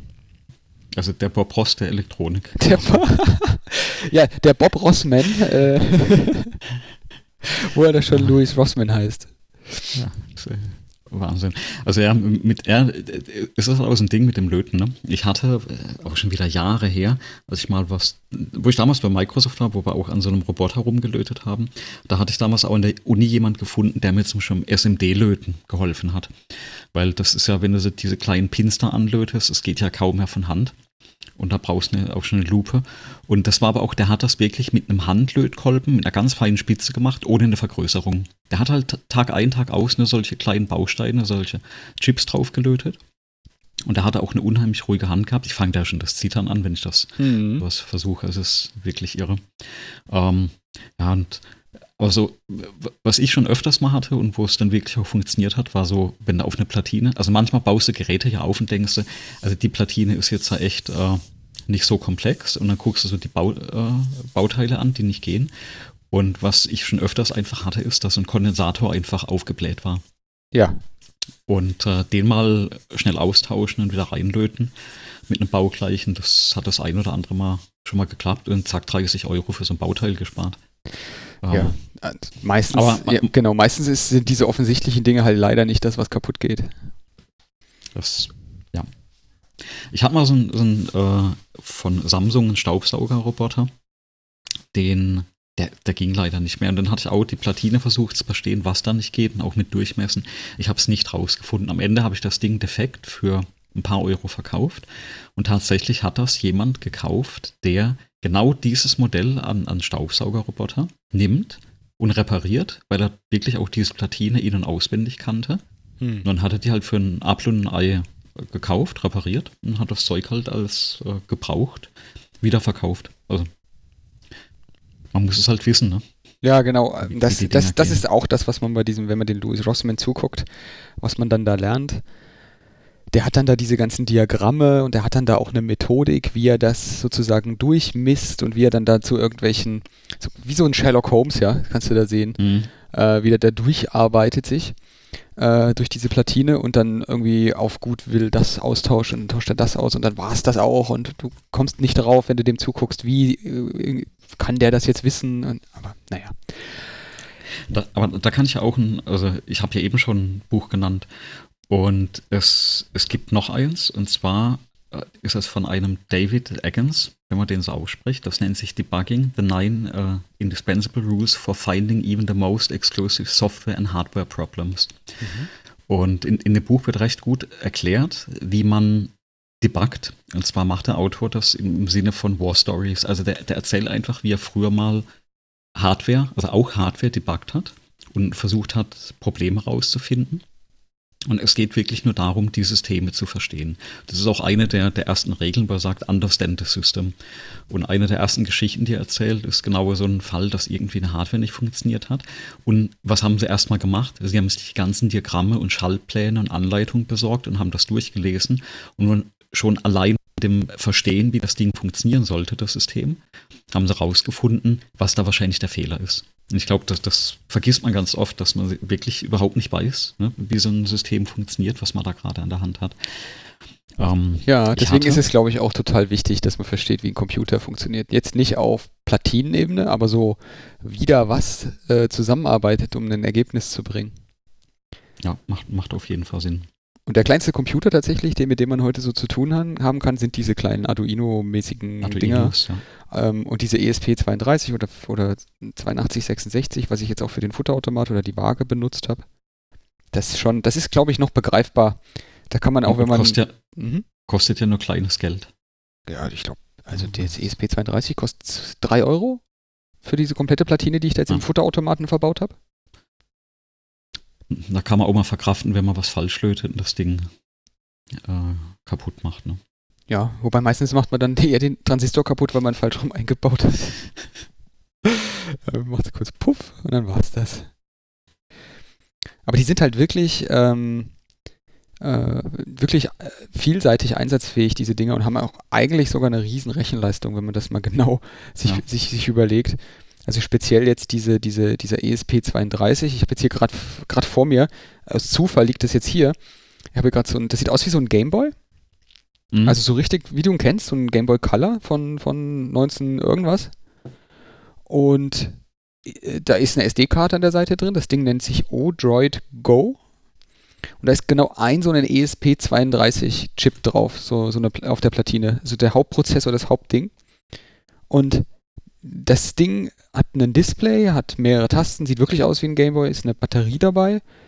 Und das Ding ist, äh, ist, ist emuliert, hat genug Rechenleistung, um Bild anzuzeigen, Ton abzuspielen und ein komplettes Nintendo Entertainment System, so im NES zu, zu, zu emulieren. Oder einen Gameboy oder sowas. Ja. Für den Preis von äh, 5 Euro oder nee, also das ganze Ding jetzt hier mit Display und, und Batterie und allem kostet, glaube ich, 30 Euro der Kit, der Baukasten, der Bausatz. Das, das ist ja von, von, den Kosten her, das hatte ich mal gelesen, also auch wenn, wenn du so Hardware kaufst, egal ob neue Grafikkarte, neue Spielekonsole, du zahlst ja in der Regel nicht die Hardware, du zahlst ja immer diese Forschungs- und Entwicklungskosten, ne, die die Firmen vorstrecken. Ja, genau. Und nach ein paar Jahren, nach ein paar Jahren ist das Know-how jetzt, ich möchte jetzt nicht sagen, nichts mehr wert, aber es ist äh, wohl bekannt, wie sowas funktioniert. Und dann kannst du das eben auch mit den sag ich mal, nachbauen, ne? vielleicht nicht so mini, mini, mini, mini verkleinert, ne? ist das Wort. Nicht, nicht so klein wie in den Fabriken, aber ne? im Großen und Ganzen weiß man dann ja, wie sowas funktioniert und kann das auch nachbauen. Nee, aber schöne Sache. Ähm, ich weiß es noch, wo ich so angefangen hatte, so ein bisschen mit dem Rumlöten und auch mal was selbst bauen, da gab es ja diese ganzen Raspberries und Arduinos, wo du auch was bauen konntest, gar nicht. Da, da hat man ja wirklich die Chips noch irgendwo auf eine Platine löten müssen. Mhm. Und es gab ja auch diese Entwicklungsstudios gar nicht. Aber die, diese also der Code war einfacher, weil man konnte gar nicht so viel machen. Das war vielleicht ein bisschen C-Code, was du da drauf gespielt hast. Aber das Problem war, ne, dieses Draufflashen, du hast den drauf bekommen müssen, du hast den manchmal über eine serielle Schnittstelle draufspielen müssen. Ja, genau, deswegen, deswegen meinte ich vorhin, also ne? als bemerkenswerteste Eigenschaft ist, dass das Ding einfach über WLAN geflasht wird. Ja, das ist Wahnsinn, ne, dass das heute alles geht. Das also ist schon man echt kann sich gar nicht, Man kann sich das eigentlich, glaube ich, heute gar nicht mehr vorstellen, wie das früher in Anführungsstrichen war. Ja, ja die Steckdosen zum Beispiel, die ich hier habe, die werden, auch, die, werden, die werden auch nicht am Anfang jedenfalls, muss man die aufbrechen und muss man da irgendwie äh, die Firmware über Pogo-Pins in das Ding reinschieben. muss man mir überhelfen, dass das geht. Jawohl. So, so. jetzt Futterautomaten sind also fertig, ähm, ist auch dokumentiert und verlinkt. Ähm, genau, du hast auch, ich habe gesehen, du hast auch den Code der Code ist auch Open, ja genau, der ist Open Source. Open Source, Wahnsinn, ja. Habe ich den, naja, da ist ja, ist ja jetzt keine Zauberei dabei. Ich habe versucht, den so gut wie möglich äh, zu dokumentieren, wie das Ding da funktioniert. Der macht nicht viel, mh, hm, äh, aber funktioniert. Genau. Ja, und dann wollte ich sagen, das nächste Thema, was du angesprochen hast, war, du hast was von, du hast auf Twitter eine Anfrage bekommen. Äh, das, äh, genau, über Twitter kam die Anfrage Richtung, wie wir das Monitoring eigentlich aufbauen, also was wir eigentlich machen beim, beim Monitoring. Das ist, ist eine spannende Frage, weil ich, ich weiß, dass, dass du schon relativ viel machst. Ich weiß aber auch, ähm, dass ich das schon seit einem Jahr bei mir auf, auf diesem endlosen Backlog an Dingen habe, die ich gerne machen möchte, ein Monitoring aufzubauen äh, es bisher aber nicht, nicht geschafft habe, da was ordentliches zu machen. Das Einzige, was ich aktuell habe, ist so einen täglichen Report. Äh, wo mir meine Server quasi melden, was so gestern ungefähr passiert ist. Mhm. Ich kann das halt alles nicht auswerten. Und es gibt ja aber Tools äh, wie, wie Sand am Meer. Ähm, gibt ja hier Grafana, ähm, was ich auch quasi in der letzten Firma, was da, wir da verwendet hatten. Äh, Prometheus gibt es inzwischen, wo du das alles irgendwie zusammenführen kannst.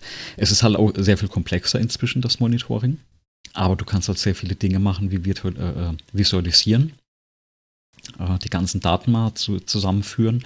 Und du hast ja einiges gebaut und da dachte ich, erzähl mir doch mal ein bisschen drüber, was du so am, am Laufen hast. Genau, die, und die Anfrage kam über Twitter von, ja, wenn ich das jetzt aussprechen könnte, Foe42. Ja, ich frage mich immer, was, was sich die Leute bei den Namen äh, Lautschrift müsste dabei stehen. Entweder Fö oder Foe42. Ja, das ist doch egal, wie man so einen Namen ausspricht. Hauptsache, ja. der ist irgendwie. Ich glaube, das ist. Er, er oder sie. Er oder weiß, sie. Äh, äh, weiß, dass, dass er oder sie gemeint sind. Genau. Naja, bei diesen. Was bei hast du so am, am, Laufen? Ja, bei dem Monitoring geht es ja um mehrere, also da gibt es ja mehrere Aspekte, da muss man ein bisschen, ein bisschen voneinander trennen. Es gibt ja einmal dieses Dashboarding, wo man wirklich einfach nur irgendwie den Status sehen will und, und, und irgendwie einen, einen Speicher hat, um den Status abzubilden und über die Zeit zu verfolgen. Vielleicht kriegt man da irgendwie nur eine Lampe, die rot oder grün ist, oder man kriegt einen, einen Graphen dargestellt über die Zeit. Und es gibt sowas, und das, das ist üblicherweise unter Monitoring äh, geführt, ähm, wo du tatsächlich etwas überwachst und dann sozusagen ja äh, Grenzen setzt, irgendwelche Durchschnitte, irgendwelche Ober- oder Untergrenzen und wenn die gerissen werden, dann mhm. du sozusagen entweder einen Alarm auslöst, E-Mail schickst äh, oder vielleicht sogar irgendwas schaltest. Ähm, und ich mache das, ich mache ich mach beides in unterschiedlicher Ab äh, Ausprägung und es gibt unterschiedliche Tools für diese ganzen Sachen. Also was ich zum Beispiel nicht mache, ist, ich habe nicht ein zentrales Tool, das äh, irgendeinen Rechner überwacht oder sowas oder, oder mhm. mehrere Rechner überwacht, sondern das ist immer bei mir so, dass jeder Rechner sozusagen auf sich selber guckt und wenn er damit aufhört, dann ist was komisch und dann, mhm. dann wird Alarm geschlagen. Und ansonsten guckt der Rechner selber zum Beispiel auf seine, auf seine Festplatten und entscheidet dann selber, ja, das ist jetzt irgendwie ein Problem und das müsste ich jetzt mal melden und dann äh, schickt er das dann sozusagen über diese, diese MQTT-Messages, schickt er das dann an entsprechende, äh, an entsprechende Topics und wenn und dort wird es dann wird, den, wird die Information dann von äh, der Software Node-RED in dem Fall bei mir äh, weiterverarbeitet und wird dann darauf reagiert. Mhm. Üblicherweise in der IT und im Internet macht man ja sowas mit solchen spezialisierten Lösungen. Da ist jetzt, ich nenne jetzt einfach mal nur eine, weil, ähm, äh, weil, weil, die wird, erstens wird sie hier in der Nähe entwickelt, in der Nähe von, äh, von, von, da, wo ich wohne, in Nürnberg von einem Team, das ich kenne ähm, und was ich, was, ich, was ich super finde. Deswegen muss ich die Lösung nennen. Also, hast du schon mal Isinga gehört? Ja, klar. Du kennst bestimmt also, auch Nagios, oder? Ja, natürlich. Genau, und Nagios, aus Nagios ist ja mal Isinga entstanden. Mhm. Und das ist sozusagen so eine Monitoring-Lösung, die man dann auch in großer Skalierung fahren kann. Ähm, und es wird tatsächlich, falls man es nicht wusste, falls du es nicht wusstest, dieses Open-Source-Projekt Isinga und das Hauptteam, das Core-Team davon sitzt tatsächlich hier in Nürnberg in der Nähe. Ach, das wusste ich nicht, siehst du, ja. Mhm. Genau, und äh, also bei Rakuten habe ich da mal mit den mit Netways, was sozusagen die, die, die, die, die Tochter äh, oder nee, Tochter, die haben, die haben sozusagen über die Menschen, die das machen, was miteinander zu tun, weil die Geschäftsführer von Isinga GmbH sind dieselben Geschäftsführer wie von der Netways. Ähm, haben was miteinander zu tun und die einen betreiben Rechenzentren und die anderen messen und monitoren der Rechenzentren. Das kommt irgendwie das eine zum anderen. So, und Isinga selber setze ich tatsächlich nicht ein, weil das ist eine zu krasse, große Kanone und es ändert sich in meinem Hausnetzwerk einfach alles zu schnell als, mhm. und, und es ist nicht, nicht gleichförmig genug, dass es sich lohnt, sowas zentral auszurollen. Also, weißt du, so die einzigen gleichförmigen, häufig vorkommenden Dinge, die hier passieren, sind sowas wie der, das hatten wir das letzte Mal, der Health-Status ähm, von so einem Container, von so einem Docker-Container. Ähm, hast du dir den übrigens mal angeschaut? Äh, nein. Auch keine Zeit gehabt. noch, noch, noch, noch, noch nicht dazugekommen, ja. Genau, also die melden halt irgendwie so ein bisschen Metriken raus aus, aus so einem Container und das kann man dann halt monitoren. Und davon habe ich halt genug gelaufen, dass sich das lohnen würde. Aber auf der anderen Seite, ja, bei mir ist es so, es gibt ja diesen bekannten und schon viel äh, angesprochenen Herzschlag, in dem äh, ganz viele MQTT-Topics sozusagen zusammenkommen. Und das wird zum größten Teil von Node-RED dann aufgefangen ähm, und Node-RED agiert dann damit. Also wenn dann irgendwie irgendwelche äh, Thresholds irgendwo rauslaufen, dann reagiert Node-RED dann darauf und schickt dann ihm entweder, also selten E-Mails, meistens schaltet Node-RED dann selber, also reagiert auf irgendwas und in Ausnahmefällen, also wenn es wirklich wichtig ist und wenn es wirklich kritisch ist, also zum Beispiel ein Wassersensor findet Wasser, wo keiner sein sollte im Haus, dann äh, löst dann Node-RED selber so Push-Notifications und sowas aus. Also mhm. die, die gibt es sozusagen, ich habe ich hab extra so einen Push-Notification-Dienst bei mir laufen, der, der hat so mehrstufige Push-Notifications. Also kannst du Infos rausschicken, kannst aber auch, jetzt willst du das wirklich sehen, Infos rausschicken. Ähm, und eine davon wäre zum Beispiel ähm, Stromausfall oder, oder Wasser irgendwie gefunden. Das macht alles Node-RED. Ähm, die Sachen, damit man die dann äh, visualisieren kann, also jetzt hat man das erstmal gemonitort, sozusagen den Monitoring-Teil abgedeckt. Damit man das dann aber visualisieren kann in irgendwelchen Dashboards ähm, oder irgendwelchen bunten Reports, die man da sehen, an, anschauen kann und damit vielleicht äh, die Daten ein bisschen tiefer reinbohren kann, hm, muss das ja erstmal gespeichert werden irgendwohin. Und ähm, ja, Zeitseriendatenbanken, das ist ja bestimmt ein Begriff, oder? Mhm. Ähm, einfach äh, die Daten kann man ja in verschiedener Art und Weise speichern in dieser Welt ähm, oder sind organisiert. Daten sind in verschiedenen Formen organisiert. Manchmal sind es Tabellen. Dann benutzt man üblicherweise Datenbanken, die es eben äh, über Tabellen abbilden. MySQL zum Beispiel oder MariaDB gibt es da so. Und meistens, wenn man es mit solchen Messwerten zu tun hat oder solchen zeitspezifischen äh, Daten, dann, dann handelt es sich halt um Zeitserien, Time Series, und dafür gibt es halt spezifische Zeitseriendatenbanken, die genau das abbilden. Und ich benutze da InfluxDB ähm, in der Open Source, in dieser Community Edition, die es da gibt, als, als sozusagen als Basis. Und das ist eigentlich extrem charmant, weil InfluxDB, die, äh, diese, diese Firma, die da dahinter steckt, oder diese, diese, diese Sammlung von, ist eigentlich eher so eine Sammlung von Open Source Projekten. Und ähm, Influx ist der Speicher, kann man sich so vorstellen, oder die Datenbank, mit der man damit umgeht. Der kann man dann sagen, so, hier ist mal, weiß ich nicht, machen wir uns mal ein Beispiel von einem Temperatursensor. Hier ist ein Messwert, jetzt die Temperatur halt irgendwie 20 Grad und das nächste Mal, wenn du wieder einen Temperaturmesswert hast, ähm, dann sagst du wieder, der Datenbank hier ist wieder der neue Temperaturmesswert. Und wenn der sich verändert hat, äh, dann speichert die Datenbank das halt in einer bestimmten Art und Weise. Und wenn der sich nicht verändert, dann speichert sie es in einer anderen Art und Weise.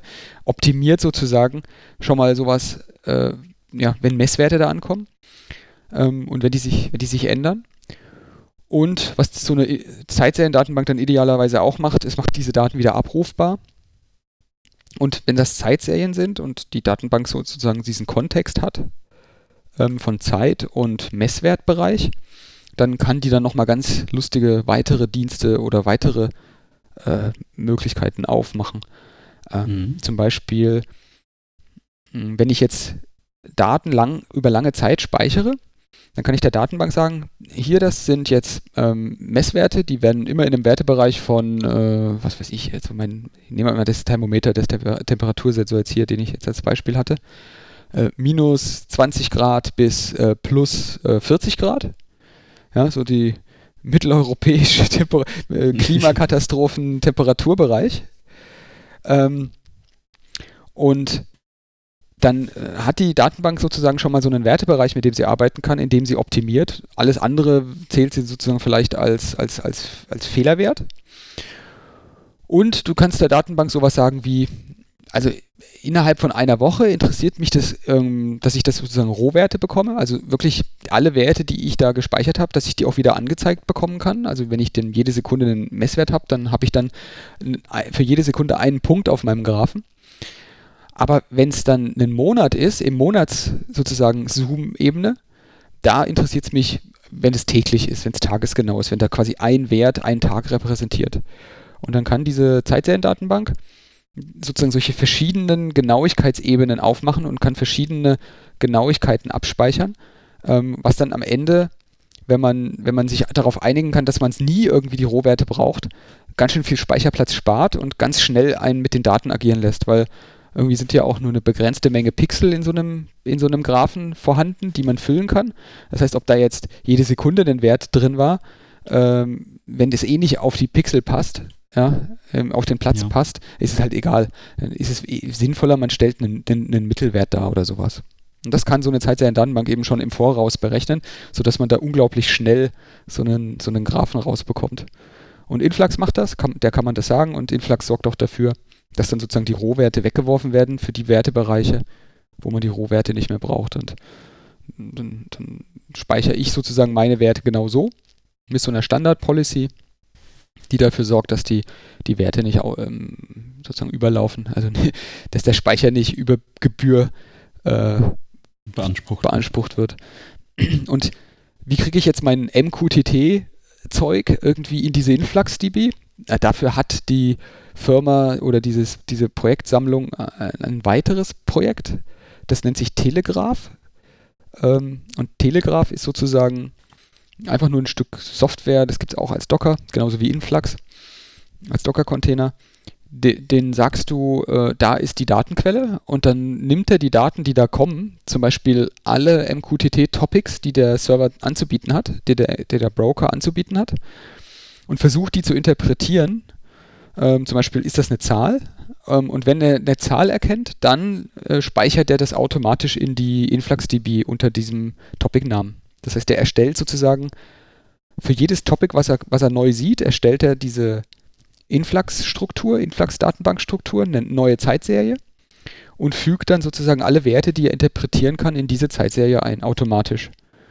Und ähm, das ist, kannst du dir so vorstellen, dass egal was auch immer ich in diesen, in diesen MQTT-Broker äh, reinwerfe, das landet dann automatisch solange es eine Zahl ist und interpretiert werden kann, landet es dann automatisch in dieser InfluxDB als, als eigenständige äh, Zeitserie.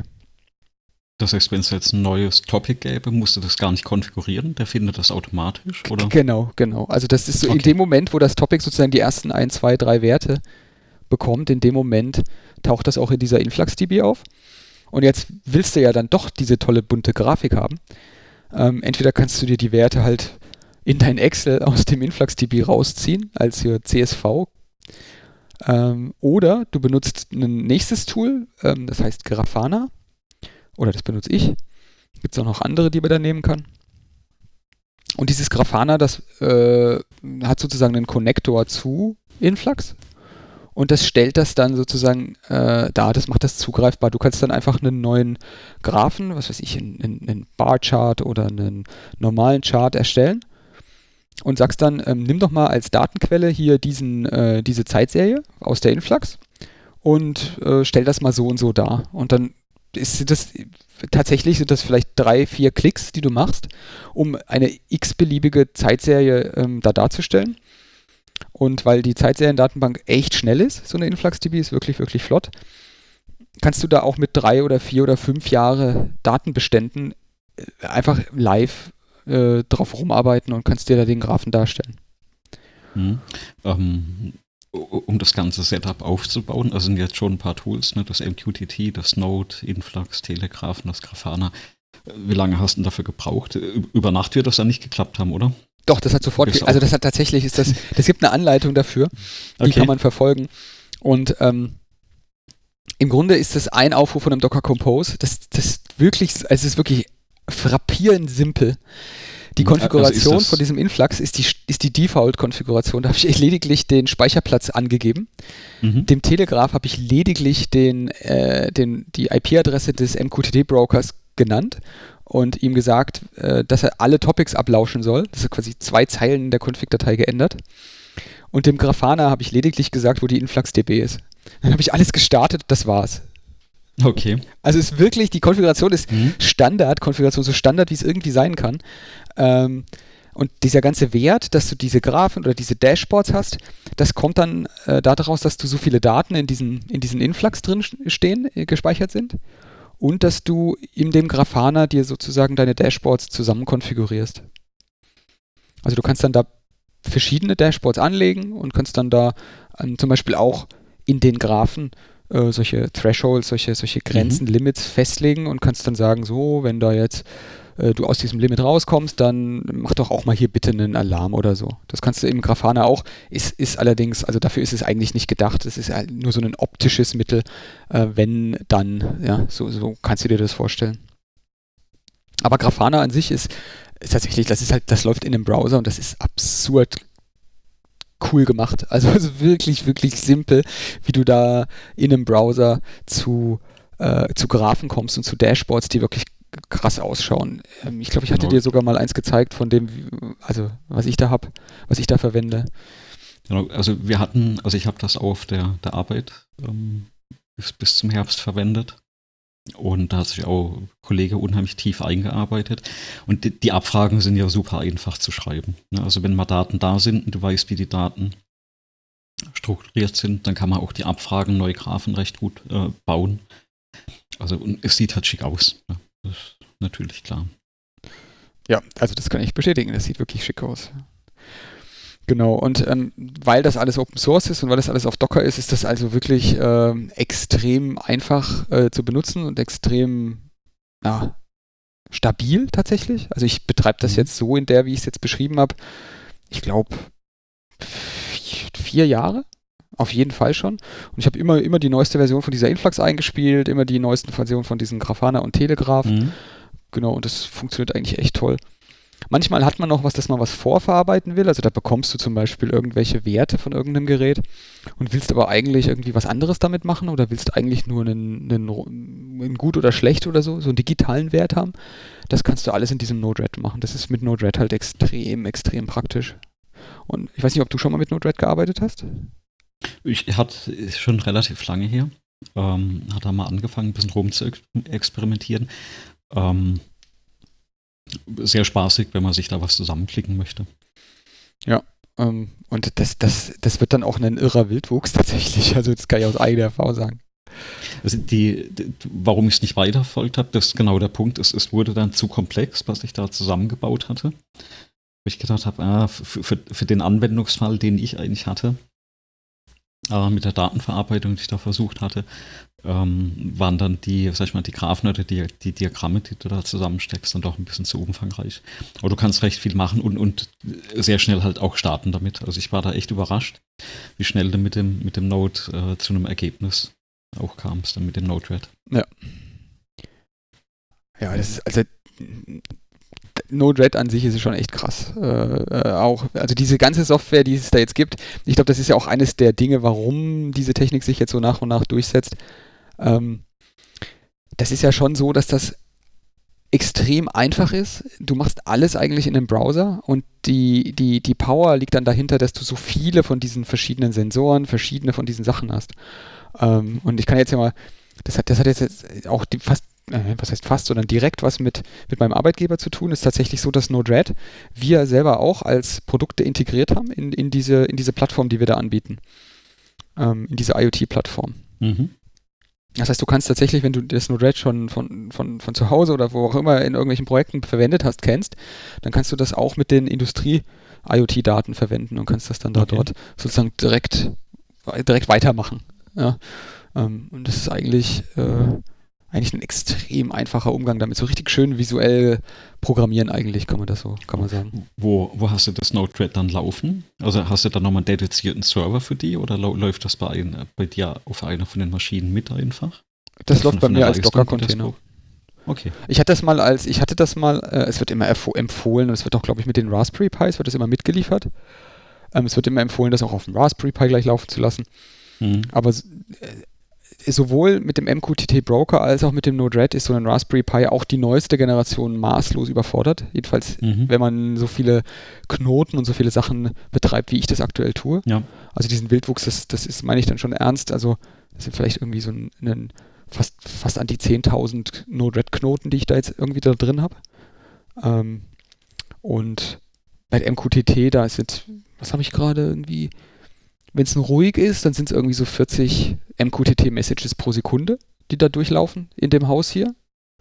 Und wenn alle, wenn so Geräte an sind, so an einem Wochenende, wenn jetzt auch, wenn, wenn hier Menschen auch Dinge tun im Haus, dann sind das noch mehr so 100 Messages pro Sekunde, 100, äh, quasi 100 Messwerte pro Sekunde, die hier durch das Haus durchzischen.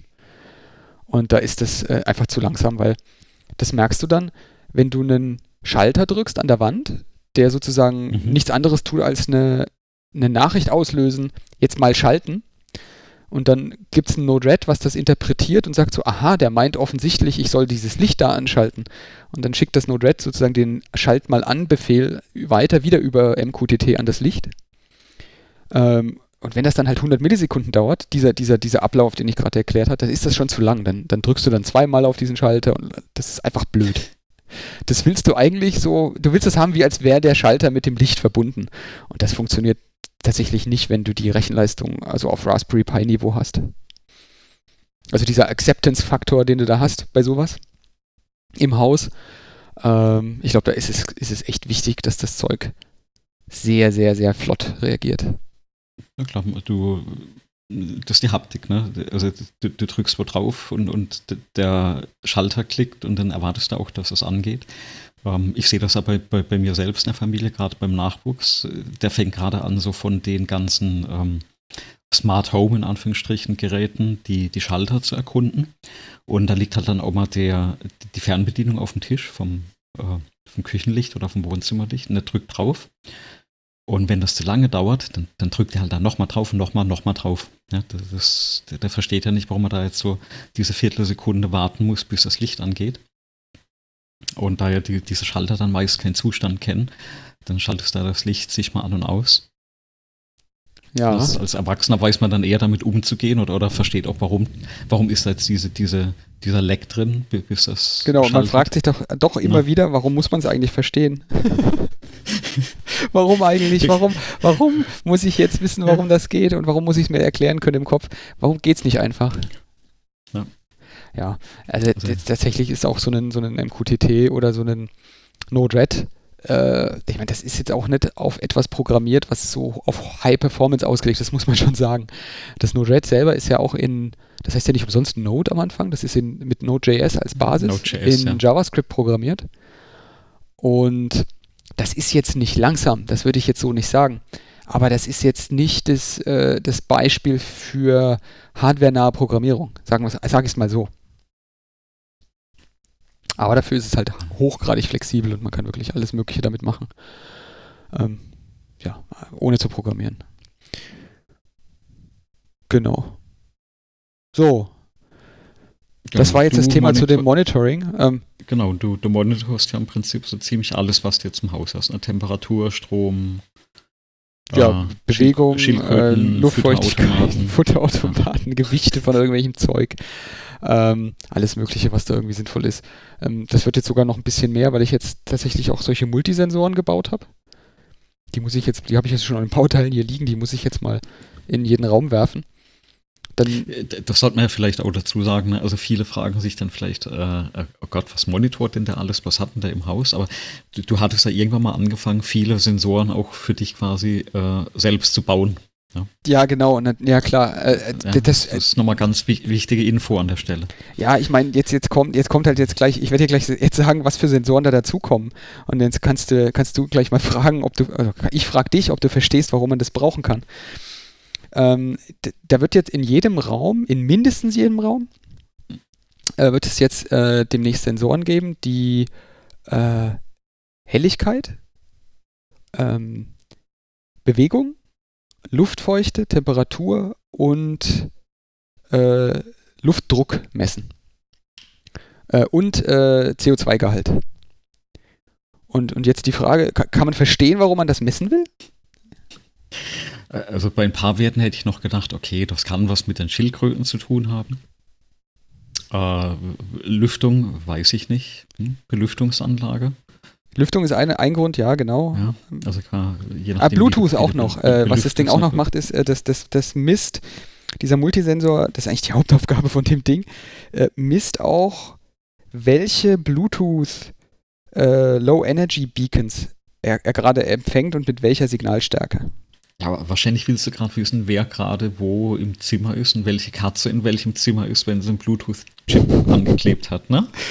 Du kannst damit super, genau, also was du machen kannst ist, du kannst damit erstmal sehen, ist jemand im Raum oder nicht, weil das siehst du anhand von Bewegung und das siehst du anhand von, äh, von diesen Bluetooth-Beacons, weil jeder, also ich zumindest, ich habe so eine Uhr an der, am Handgelenk und diese Uhr, die, die macht die ganze Zeit so eine Beacons durch die Gegend.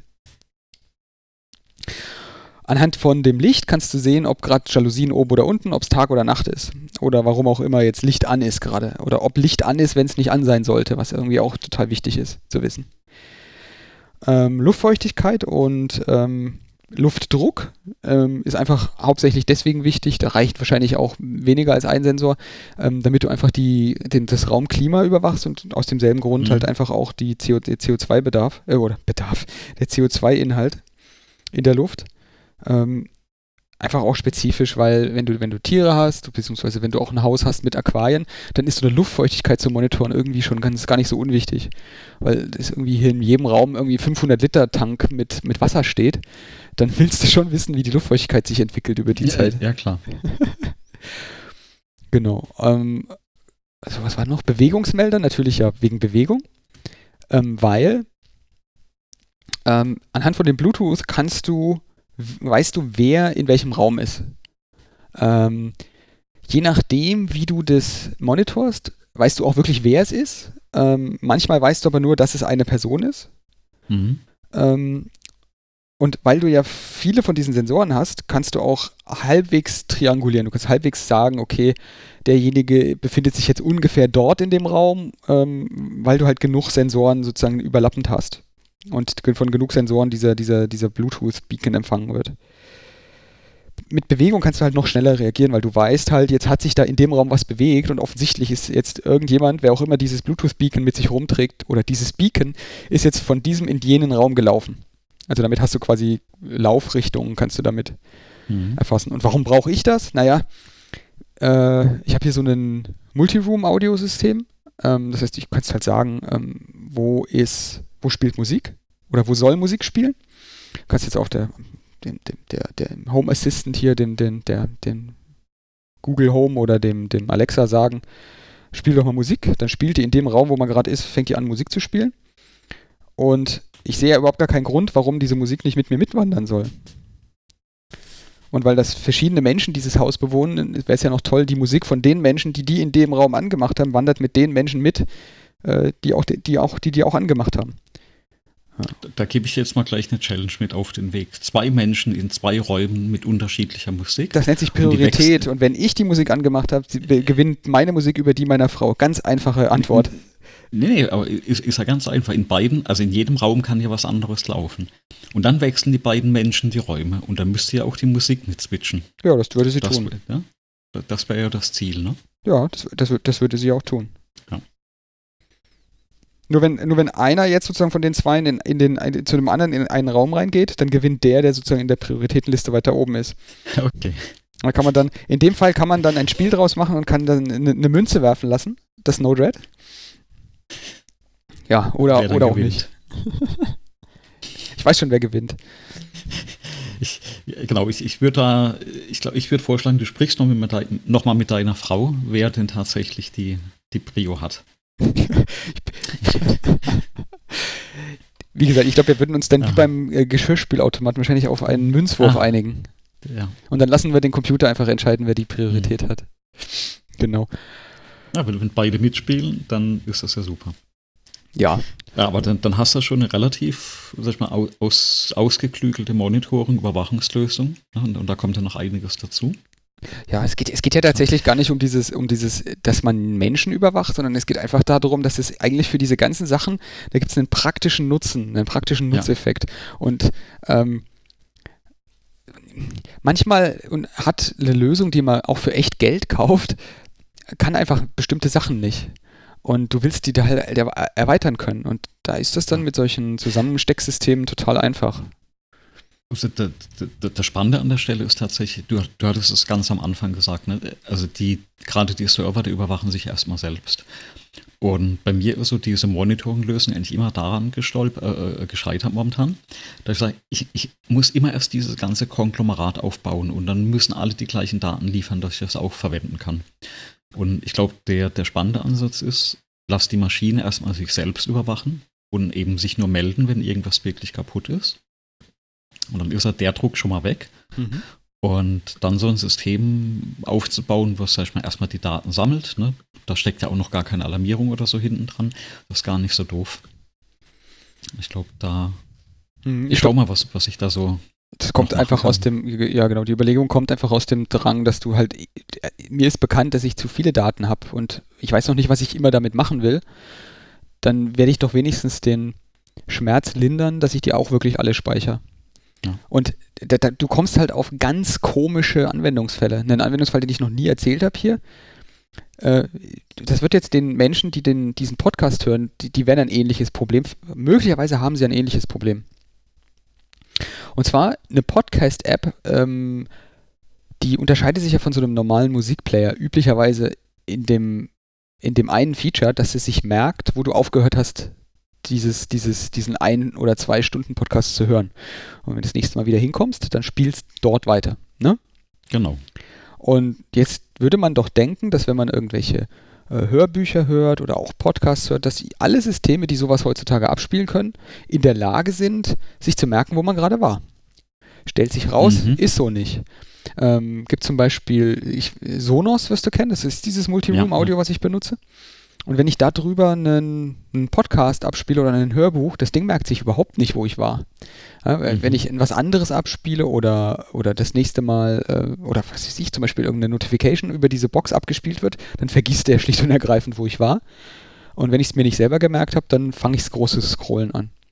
Was habe ich also gemacht? Es gibt eine Überwachung, äh, eine Software, die, die, die lauscht darauf, was alle Sonos-Lautsprecher hier im Haus abspielen und schiebt das in diesen MQTT rein, als, als sozusagen mhm. einzeln aufgedröselt. Da gibt es einen Topic, da steht, wie der Titel heißt, da gibt es einen Topic, an welcher Stelle in dem Titel wir sind und wie lang der Titel ist, solche Dinge, ja, Zahlen halt, stehen dann da in diesem MQTT drin. Und dann gibt es eine andere Software, die lauscht auf diese Topics und hört, sich, hört sozusagen die ganze Zeit mit, wo im Haus irgendwas abgespielt wird. Und wenn irgendwas länger als 10 Minuten ist, irgendein Stück länger als 10 Minuten, dann, dann merkt sich dieses, äh, diese Software einfach die, den, die, die Position, an der das gespielt wurde oder bis zu der das gespielt wurde. Und wenn ich aufhöre, dieses, dieses, dieses Hörbuch zu, zu, zu hören, dann, dann kommt ja ein anderes Lied oder so. Ne? Dann, dann ist sozusagen die Positionsmeldung an der Stelle halt Stopp. Das nächste Mal, wenn diese, wenn irgendeine Box im Haus dieses selbe Stück, dieses Buch oder diese, diesen Podcast abspielt, erinnert sich das äh, System, das dazuhört, dann dran, aha, das kenne ich doch, und spult einfach an die Stelle vor, die er zuletzt gesehen hat. Mhm. Das heißt, das steuert sozusagen das Sonos fern ähm, und äh, äh erstellt automatisch einen Bookmark an der le letzten Stelle, wo ich aufgehört habe zu hören, von allem, was länger als 10 Minuten ist. Ähm, und jedes Mal, wenn ich wieder zurückkomme dahin, dann spielt es dort weiter. Und genau das gleiche System zum Beispiel habe ich für Videos. Ich habe in okay. jedem Raum so einen Fernseher mit so einem, mit so einem Kodi, so einem XBMC-Setup. Und egal in welchem Zimmer ich einen Film oder ein Video oder irgendwas anfange zu gucken, wenn ich da Stopp mhm. mache und ein anderen, anderes Zimmer gehe und da Play drücke, dann spielt das Video an exakt der Stelle weiter, wo ich im anderen Raum aufgehört habe. Und das ist halt, das ist halt, das ist halt genau das, warum du diesen Quatsch eigentlich brauchst, weil das ist halt ein, ein, ein Bequemlichkeitsfaktor, den ein System aus welchen Gründen auch immer heutzutage von der Stange nicht bietet. Ich kann nicht genau sagen, warum es das nicht gibt, weil ich finde, das ist irgendwie, wenn ich so Multiroom-Audio mache, dann wäre mir das als erstes eingefallen. Aber das muss man halt nachrüsten. Ähm, mhm. Wen dieses Bookmarking-Feature interessiert und wer auch so einen Sonos zu Hause hat, das ist, das habe ich geopen sourced, das heißt Sonos Auto Bookmarker. Ähm, und das, das kann man dann einfach runterladen, sich zu Hause installieren und dann, dann, dann macht das Ding dann einfach Bookmarks. Mhm. Aber der Sonos ist nicht das einzige Pro äh, System, das die Probleme haben. Also ich kenne kaum eins, das geräteübergreifend das wirklich managt. Und da, da ist mir bisher sehr wenig untergekommen. Ja, und ich. Wo das, wo das wirklich funktioniert. Ja, und ich weiß auch ehrlich gesagt nicht, warum das so ist, aber es ist halt so und ähm, solange man diese Sachen dann sozusagen über einen zentralen Punkt steuern kann, kann man dann plötzlich so Software machen. Also es ist zum Beispiel auch so, dass das, der Player, mit dem ich auf meinem Telefon Musik abspiele, der äh, endet auch auf einem Server bei mir im Haus hier, also da kommt die Musik her. Mhm. Und auch der reportet sozusagen den, die, die, die Position, an der ich gespielt habe, an der ich aufgehört habe. Also das heißt, wenn ich im Auto äh, das Auto ausmache und äh, der geht dann die Musik aus, dann hört er auf zu spielen und der, das Haus weiß sozusagen schon, an welcher Stelle ich das Lied unterbrochen hat und kann theoretisch, das habe ich tatsächlich nicht eingestellt, weil das ziemlich nervt äh, nach, nach einiger Zeit, kann theoretisch an exakt der gleichen Stelle weiterspielen, wenn ich die Tür aufmache. Vollautomatisch. Und das ist halt, das ist witzig. Ähm, da gibt es auch gute Anwendungsfälle für. Äh, hat mich genervt dann nach, nach wenn, wenn man es dann mal macht, längere Zeit. Nervt sowas eher äh, weil wir ja doch manchmal keine Musik haben will, wenn man nach Hause kommt. Aber möglich ist das. Ja, aber gerade bei, bei Hörbüchern oder bei, bei Podcasts ist das durchaus sinnvoll. Das war ja ein Grund, warum ich irgendwann angefangen habe, wirklich alles auf einem Gerät zu konsolidieren. Weil es mich super genervt hat, dass du auf dem einen Gerät ist der Podcast noch nicht angefangen, auf dem anderen steht er bei einer Stunde 30 und äh, das Hin- und Her-Switchen und Vorspulen und dann weißt du nicht mehr ganz genau, wo du warst. Also das lag vielleicht auch mal drei Tage brach, bis du weitergehört hast. Dann hast du ja eigentlich schon wieder vergessen, wo das genau war. Ja, genau. Na, also ich, ich glaube schon, dass das Problem so der ein oder andere kennt. Ja, und ich habe ich hab das tatsächlich aufgegeben, das auf ein Gerät zu konsolidieren. Das funktioniert bei mir nicht. Das ist völlig ausgeschlossen. Ich habe, dann hast du dann nicht das richtige, den richtigen Kopfhörer mit dem richtigen Gerät gekoppelt oder der hat nicht den richtigen Stecker oder du hast überhaupt gar keinen Kopfhörer, sondern jetzt hier irgendwie nur einen Fernseher. Das, das hat bei mir nicht funktioniert.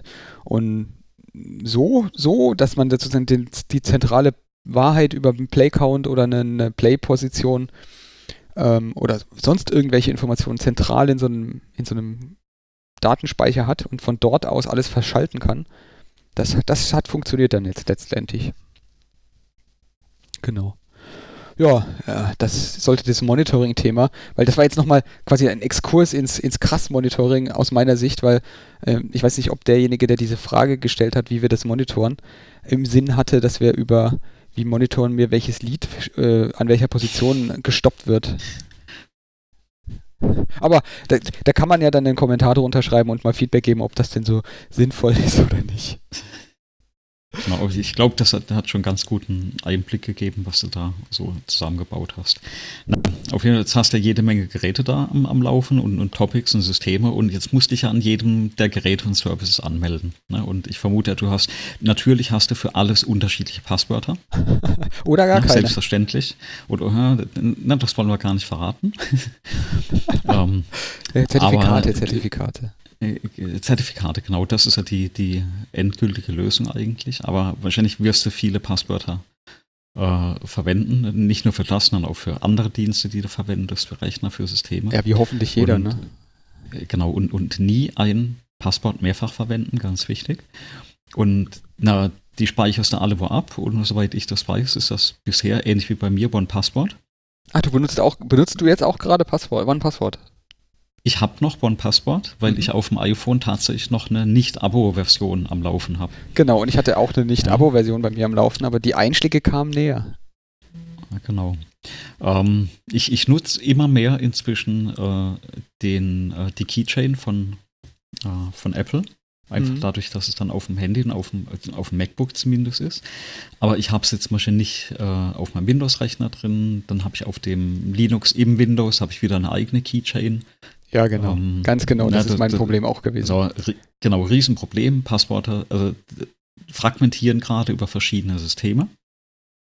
Und das ist so ein bisschen nervig. Und jetzt hast du umgezogen auf ein neues System. Vielleicht kannst du da mal erzählen, was du dir da ausgesucht hast und wie das so geklappt hat. Ja, also die Wahl, äh, also erstmal ursprünglich hatte ich auch One Password, ähm, habe das benutzt und auch die Nicht-Abo-Version. Und jetzt ist, wie ich es jetzt schon angedeutet habe, sind die Einschläge sind, kommen da immer näher. Die bauen immer mehr Funktionen sozusagen aus der Nicht-Abo-Version oder bauen die nicht dazu oder versuchen dich auf jeden Fall mit mehr oder weniger sanften Tritten in Richtung Abo zu bewegen.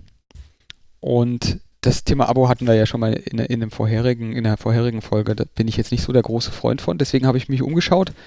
Was gibt es denn da noch? Und häufig ist mir begegnet KeyPass als, als sozusagen Open Source kostenlos Lösung. Und ich habe das auch probiert. Ich habe nie hinbekommen, da irgendwie aus meinem One-Passwort was zu exportieren und das irgendwie mhm. in das KeyPass zu importieren. Das heißt, für irgendeinen Umstieg auf irgendeine andere Passwortlösung, Passwortmanager-Lösung, war es mir wichtig, dass ich sozusagen einen Migrationspfad habe, dass ich von OnePassword ohne Verlust von irgendwelchen Daten zu dieser neuen Lösung komme. Und ich meine, wichtig ist vielleicht auch zu wissen, was mache ich mit dem OnePassword eigentlich genau. Also das ist mein Tool, das ist in, in, in jedem meiner Browser sozusagen als Plugin integriert und tritt an die Stelle von der äh, Apple System Keychain, also dem, dem System ja. Passwortspeicher äh, an die Stelle von einem Passwortspeicher in einem Mozilla Firefox oder in, von einem Chrome. Äh, und anstatt dass ich die Daten dort drin speichere, speichere ich sie halt in den One-Password oder in diesen Passwortmanager. Ähm, und, und was sind das denn für Daten? Das sind dann üblicherweise halt meine Benutzername-Passwort-Kombination für irgendwelche Webseiten und Dienste. Das ist sowas wie Ausweise, Personalausweise, Konteninformationen, ja, auch, auch Produktschlüssel, Seriennummern, sowas, was man halt gekauft hat, ne? so, so Lizenzen. Mhm. Und ähm, weil das jetzt immer mehr in Mode gekommen ist, halt auch diese One-Time-Passwort-Funktionalitäten, äh, die dann, dann, dass man sozusagen zu seinem Passwort und seinem Benutzernamen nochmal so, einen, so eine Zahlenkombination hat, die sich alle paar Sekunden, Minute ändert. Ähm, das bietet zum Beispiel Facebook bietet das an, wobei ich Facebook gar nicht mehr nutze. Ähm, Google bietet das zum Beispiel an für, mein, für das Google-Login. Meine Bank bietet das an ähm, und immer mehr Banken jetzt diese Zwei-Faktor-Authentifikation. Und jetzt habe ich da irgendwie einen Bestand von, ich glaube, 1200 irgendwas Passworte in diesem Ding drin. In diesem One-Passwort. Ist, ist auch irre, ne? Früher hat man vielleicht ein oder zwei Passworte gehabt. Genau, und oder, gar, oder gar keins. Ja. Die Schwierigkeit ist, ich bin 100% abhängig davon, weil ich keins von diesen Passworten kenne. Ich habe keine Ahnung, ich kenne ich kenn nur das eine Passwort, mit dem ich diese, dieses Ding entschlüssel, ja, dieses, diese, dieses Passwort, diesen Passwort-Safe. Aber ich kenne sonst nicht eines dieser Passworte in dem Ding. So, das ist ja auch der Sinn der Übung, weil das ist ja für jeden Dienst ein anderes. Und das generiert einem das, das One-Passwort in dem Fall ja auch. Habe ich mich also auf die Suche begeben nach einer Alternative und da bin ich über NPass gestolpert. Und das hat dann erstmal im, im ersten Schritt äh, gab es eine kostenlose Version. Habe ich, hab ich runtergeladen, gestartet und da gab es einen Import-Button und der, der Import-Button hat gesagt, ich kann von diesen und jenen äh, Passwortmanagern importieren und da, die haben da mal eben, also so ziemlich jeden Passwortmanager aufgelistet, den, den ich kannte. Mhm. Unter anderem auch OnePassword. Ich mir, das ist ja toll äh, importiere ich mal. Das hat auch völlig ohne Reibung und völlig ohne Problem funktioniert. Dann hatte ich meine, meine 1000 irgendwas Passworte da drin, sogar äh, inklusive aller One-Time-Passworte, äh, aller Bilder, aller Icons, aller Zusatzinformationen, die ich irgendwann mal dazu geschrieben hatte bei diesen Passworten, macht man ja doch ab und zu mal. Sämtlicher ja, von mir angelegten Dinge, die ich da extra reingebaut habe in mein One-Passwort, sämtlicher Lizenzen, Attachments, alles da. Hat einfach funktioniert. Mhm. Und im Gegensatz zu OnePassword ähm, gibt es NPass für alle Betriebssysteme, die ich benutze. Also das, das Zeug, das gibt es für Windows, für alle Windows-Versionen, die noch aktuell supportet werden. Das gibt es für Linux ähm, mit UI, mit vollständiger Integration und das gibt es für den Mac. Ja, und dann, dann habe ich nur noch glücklich gegrinst und habe einfach tatsächlich auf dem iPhone gibt es auch eine Software. Ähm, wenn man die ernsthaft mit einer größeren Menge Passworte verwenden will, dann kostet die einmalig Geld. Ähm, Habe ich lieben gerne bezahlt. Ähm, war auch eine schmal, ist ein schmaler Kurs, glaube ich, glaub ich, unter 20 Euro kostet es für die App. Du kannst die Passworte verschlüsselt synchronisieren, entweder in deinem eigenen WLAN, also völlig ohne Server, über deinen eigenen Datenspeicher, ähm, kannst du selber konfigurieren, eigenen Server konfigurieren oder über äh, normale Cloud-Service-Anbieter, also Google Drive, Dropbox, was es da so gibt. Mhm. Und das wird dann da verschlüsselt hingespeichert. Ähm, gesagt, getan, funktioniert ohne Probleme. Synchronisiert jetzt zwischen, tatsächlich auch auf einem Android, äh, synchronisiert auf Linux, auf Windows, ähm, auf dem Mac. 1 zu 1 Replacement von OnePassword ist, integriert sich genauso in die Browser wie OnePassword. Ähm, hab noch überhaupt gar kein, ich habe hab im Grunde noch keinen einzigen Nachteil entdeckt. Außer dass ich jetzt diese Funktionalität auch in gewohnter OnePassword-Funktionsumfang unter Linux habe, was ich vorher nicht hatte, okay. weil es das nicht dafür gab. Ja. Also so ein, so ein Wechsel steht ja bei mir auch noch an. Ähm, ich habe mir das KeyPass rausgesucht, aber die, ich weiß nicht, ob du die kennst, die XC-Version nee. die Community Edition. Ähm, der einzige Haken, warum ich da noch nicht umgestiegen bin, ist tatsächlich, also es gibt so Linux, macOS und Windows, aber halt nicht für iPhone, also nicht für mobil. Und das ist für mich halt der Hauptanwendungsfall. Also 70, 80 Prozent mhm. äh, der Passwörter brauche ich halt wirklich, wenn ich unterwegs bin. Und da sollte das halt äh, auf Mobilgerät laufen. Ja, und auf, auf einem iPhone tatsächlich ist die Integration exakt identisch mit dem von OnePassword. Okay. Also du kannst die genau, das, in, das ist in jeder Keychain äh, oder in jeder Passwortabfrage, die in, dem, in deinem iOS drin ist, ähm, kommt automatisch dann einfach äh, NPass statt OnePassword. Das auch hoch, ja. Ähm, also das ist, ist wirklich, es ist wirklich, wirklich, wirklich, wirklich äh, simpel und sehr effektiv. Also von mir ist das, ist das eine klare Empfehlung, besonders auch, weil ich halt wirklich null Probleme hatte mit einer großen Anzahl Passworten und einer Menge Custom-Zeug, was ich gedacht hätte, dass es mir Probleme bereitet. Aber letztlich äh, kein Problem gehabt. Ähm, nicht mal mit den One-Time-Passwords. Also bei den One-Time-Passwords vielleicht noch ein Tipp, falls jemand jetzt zuhört und dann umsteigt. Das kann sein, dass die nicht auf Anhieb in dem, äh, in dem Endpass angezeigt werden, äh, sondern nur sozusagen so einen, so einen, wie so ein Hash oder so eine URL da angezeigt wird an der Stelle, wo das sein soll. Da kann man dann einfach in diesem äh, Bearbeiten von diesem Account, von diesem Login, kann man den, den, äh, den Typen von diesem Feld kann man setzen. Der ist aus, aus irgendwelchen Gründen manchmal, bei manchen äh, One-Time-Passwort-Einträgen ist der auf äh, Text gesetzt. Deswegen zeigt er den Text an. Und wenn man den einfach auf OTP oder TOTP umschaltet, dann äh, kriegt man einfach dann die Zahl angezeigt und so einen Counter, wie lange dann diese, dieses One-Time-Passwort mhm. noch gültig ist.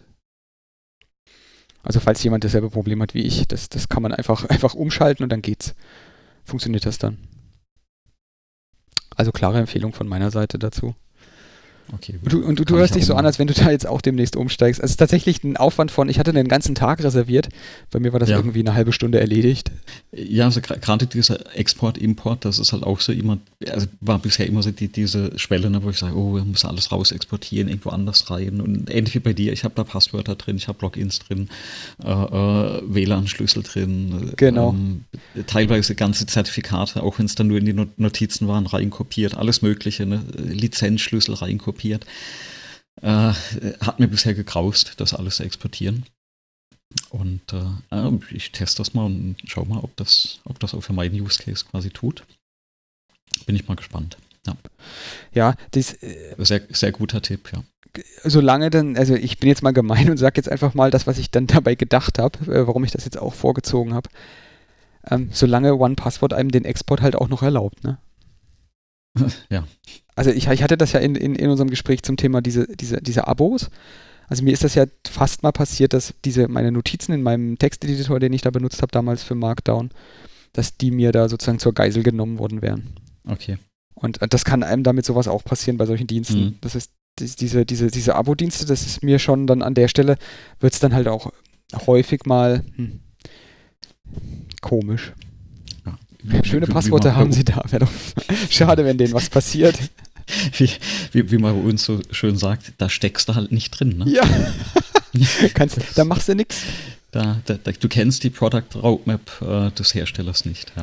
ja. nur du hast starke Hinweise, wie die aussehen könnte, wenn du siehst, dass das Abo gebaut wird und gefördert wird und dann ab und zu mal so Vorstöße passieren wie äh, man kann quasi nicht mehr äh, ohne diese, dieses Abo starten. Also wenn du jetzt neu das Produkt kaufst, äh, hast du ja gar nicht mehr die Möglichkeit, einen Account anzulegen, ohne das mit dieser Wolke zu verknüpfen.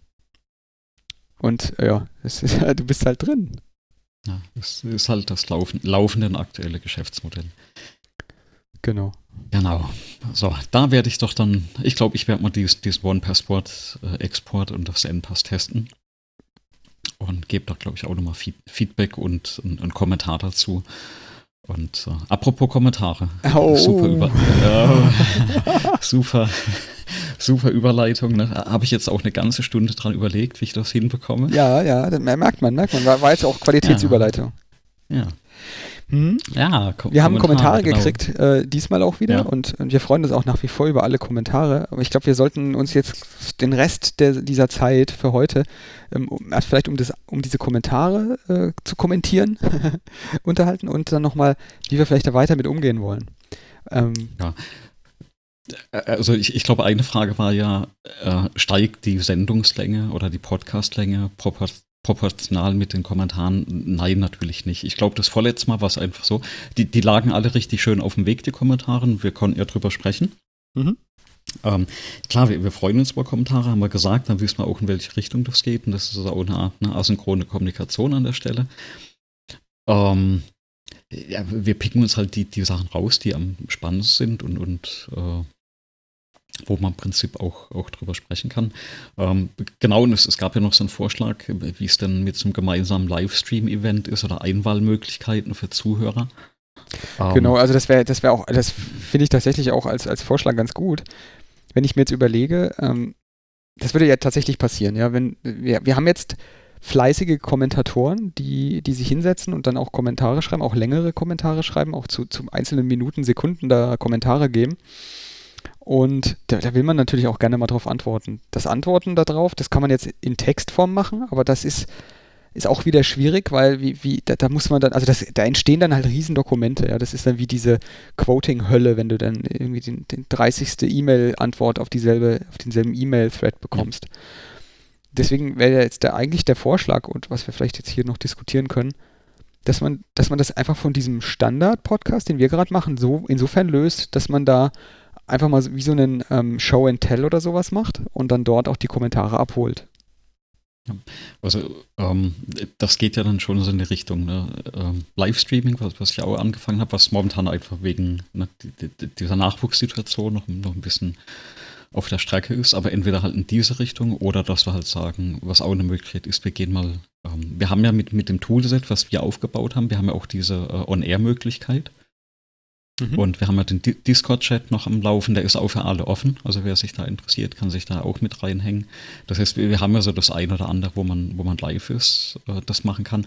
Äh, der einzige Haken ist, wenn wir halt aufnehmen und da stimmen wir uns halt ab, äh, wann es bei uns beiden gerade passt. Das ist halt tatsächlich schwierig. Aber wenn das vor allem bei mir ein bisschen geregler ist von, von den Zeiten, dann kann man sich sowas wirklich mal überlegen, dass man sagt, wir haben einen festen Termin oder machen ab und zu mal einen festen Termin, wo sich auch Interessierte quasi auf irgendeine Art und Weise, ob per Text oder Voice oder Video mit reinhängen können. Ich würde einfach vorschlagen, wir überlegen uns das mal, wie wir da das Setup machen. Ähm, bitten halt, also ich würde einfach um ein bisschen Geduld noch bitten, bis wir das am Laufen haben. Ähm, wir, wir, sind ja erst bei der sechsten Episode, ne? Oder schon bei der sechsten Episode. Ja, erst. Ich, ich hätte auch erst ja. gesagt. Also das ist, es fühlt sich nur so an, als haben wir gerade erst angefangen. Und ich glaube, wir experimentieren ja beide noch mit allen ja. möglichen Sachen, sowohl was die Länge angeht, als auch die Inhalte oder wie wir in bestimmten, tief in bestimmte Sachen reingehen. Für mich interessant wäre es halt wirklich, diese Kommentatoren, die jetzt sich diese Arbeit machen und das, das dann auch echt super kommentieren und dann viel Input liefern und auch viele Querverweise liefern. Also ich habe mir jetzt auch wieder von diesem Kommentar auf YouTube zum Beispiel, habe ich mir ähm, sehr viel Links angeschaut, die da dabei waren und auch sehr ja. viel nochmal geguckt, was genau. diese Smart TVs, die sind da verlinkt. Ähm, da gehen wir dann vielleicht einfach auch nochmal in der Extrasendung extra nochmal drauf ein, auf diese Kommentare oder bei der nächsten Sendung vielleicht am Anfang. Ja. Aber ich sag schon Sendung, ne? Eigentlich ist das ja ein Podcast, wir senden ja nirgendwo hin. Sag, ante völlig antennenfrei, das Ganze hier. Ja, ja, Radio, ne, wie das früher hieß. Äh, bloß nicht, also, bloß nicht. Das, dann braucht man noch eine Lizenz oder so. Äh, genau, also genau, Podcast ist ja das, was der, das Radio in der EDV war, ne? Ja. Ja, ich fände es halt toll, tatsächlich, ja. von denen, die da jetzt kommentieren. Ähm, da, da, wir hatten das Thema Solar, ne? Wir hatten das Thema ähm, Smart-Fernseher, da gab es Kommentar Kommentare, wo drin stand, dass da tatsächlich jemand was mit entwickelt hat. Ähm, ja, und, und vor allem, also so, sag ich mal, tief in die Materie reingestiegen, hätte ich gar nicht erwartet an der Stelle, ne? Ja, äh, ich schon. Das ist, ich habe die höchsten äh, Gedanken, wenn ich an die an, an Hörer dieses Podcasts denke. Ähm, ich ich glaube, da, da, kratzen wir eben, wie gesagt, nur an der Oberfläche der Dinge, die, die, die da vielleicht interessant sind. Ja, vielleicht auch nicht, das wissen wir ja nicht. Deswegen ist da so direktes Feedback, glaube ich, eine super Sache. Ja. Und in meinen Träumen könnte ich mir vorstellen, dass man dann ähm, da vielleicht äh, ja, wie, wirklich wie so ein Show and Tell. Kennst, kennst, du das von Adafruit, das Show and Tell, was die machen? Nein, nein, nein. Die machen den Google Hangout mhm. und zeichnen den auch auf. Okay. Und äh, da kannst du dich einfach einwählen ähm, und kannst dann einfach mal deine Hardware-Lösung und deine Software-Lösung zeigen und kannst mal zeigen, was du so mhm. gemacht hast oder kannst ein Feedback geben. Das ist eigentlich echt cool gemacht. Und, und sowas in der Art fände ich tatsächlich richtig toll. Erstens, um selber ähm, vielleicht ein bisschen mehr Kontext zu dem, was ich hier quatsche, zu geben. Weil da ist manchmal ist, ist es schon echt schwierig. Das merke ich jetzt, wo ich es mal mache, das zu beschreiben, nur wenn man nur Worte hat.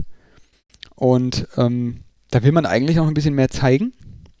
Ja. Und manchmal sind es halt Screenshots oder wie, wie, wie dieses Grafana sich zum Beispiel anfühlt oder wie dieses, wie dieses Arduino eigentlich aussieht.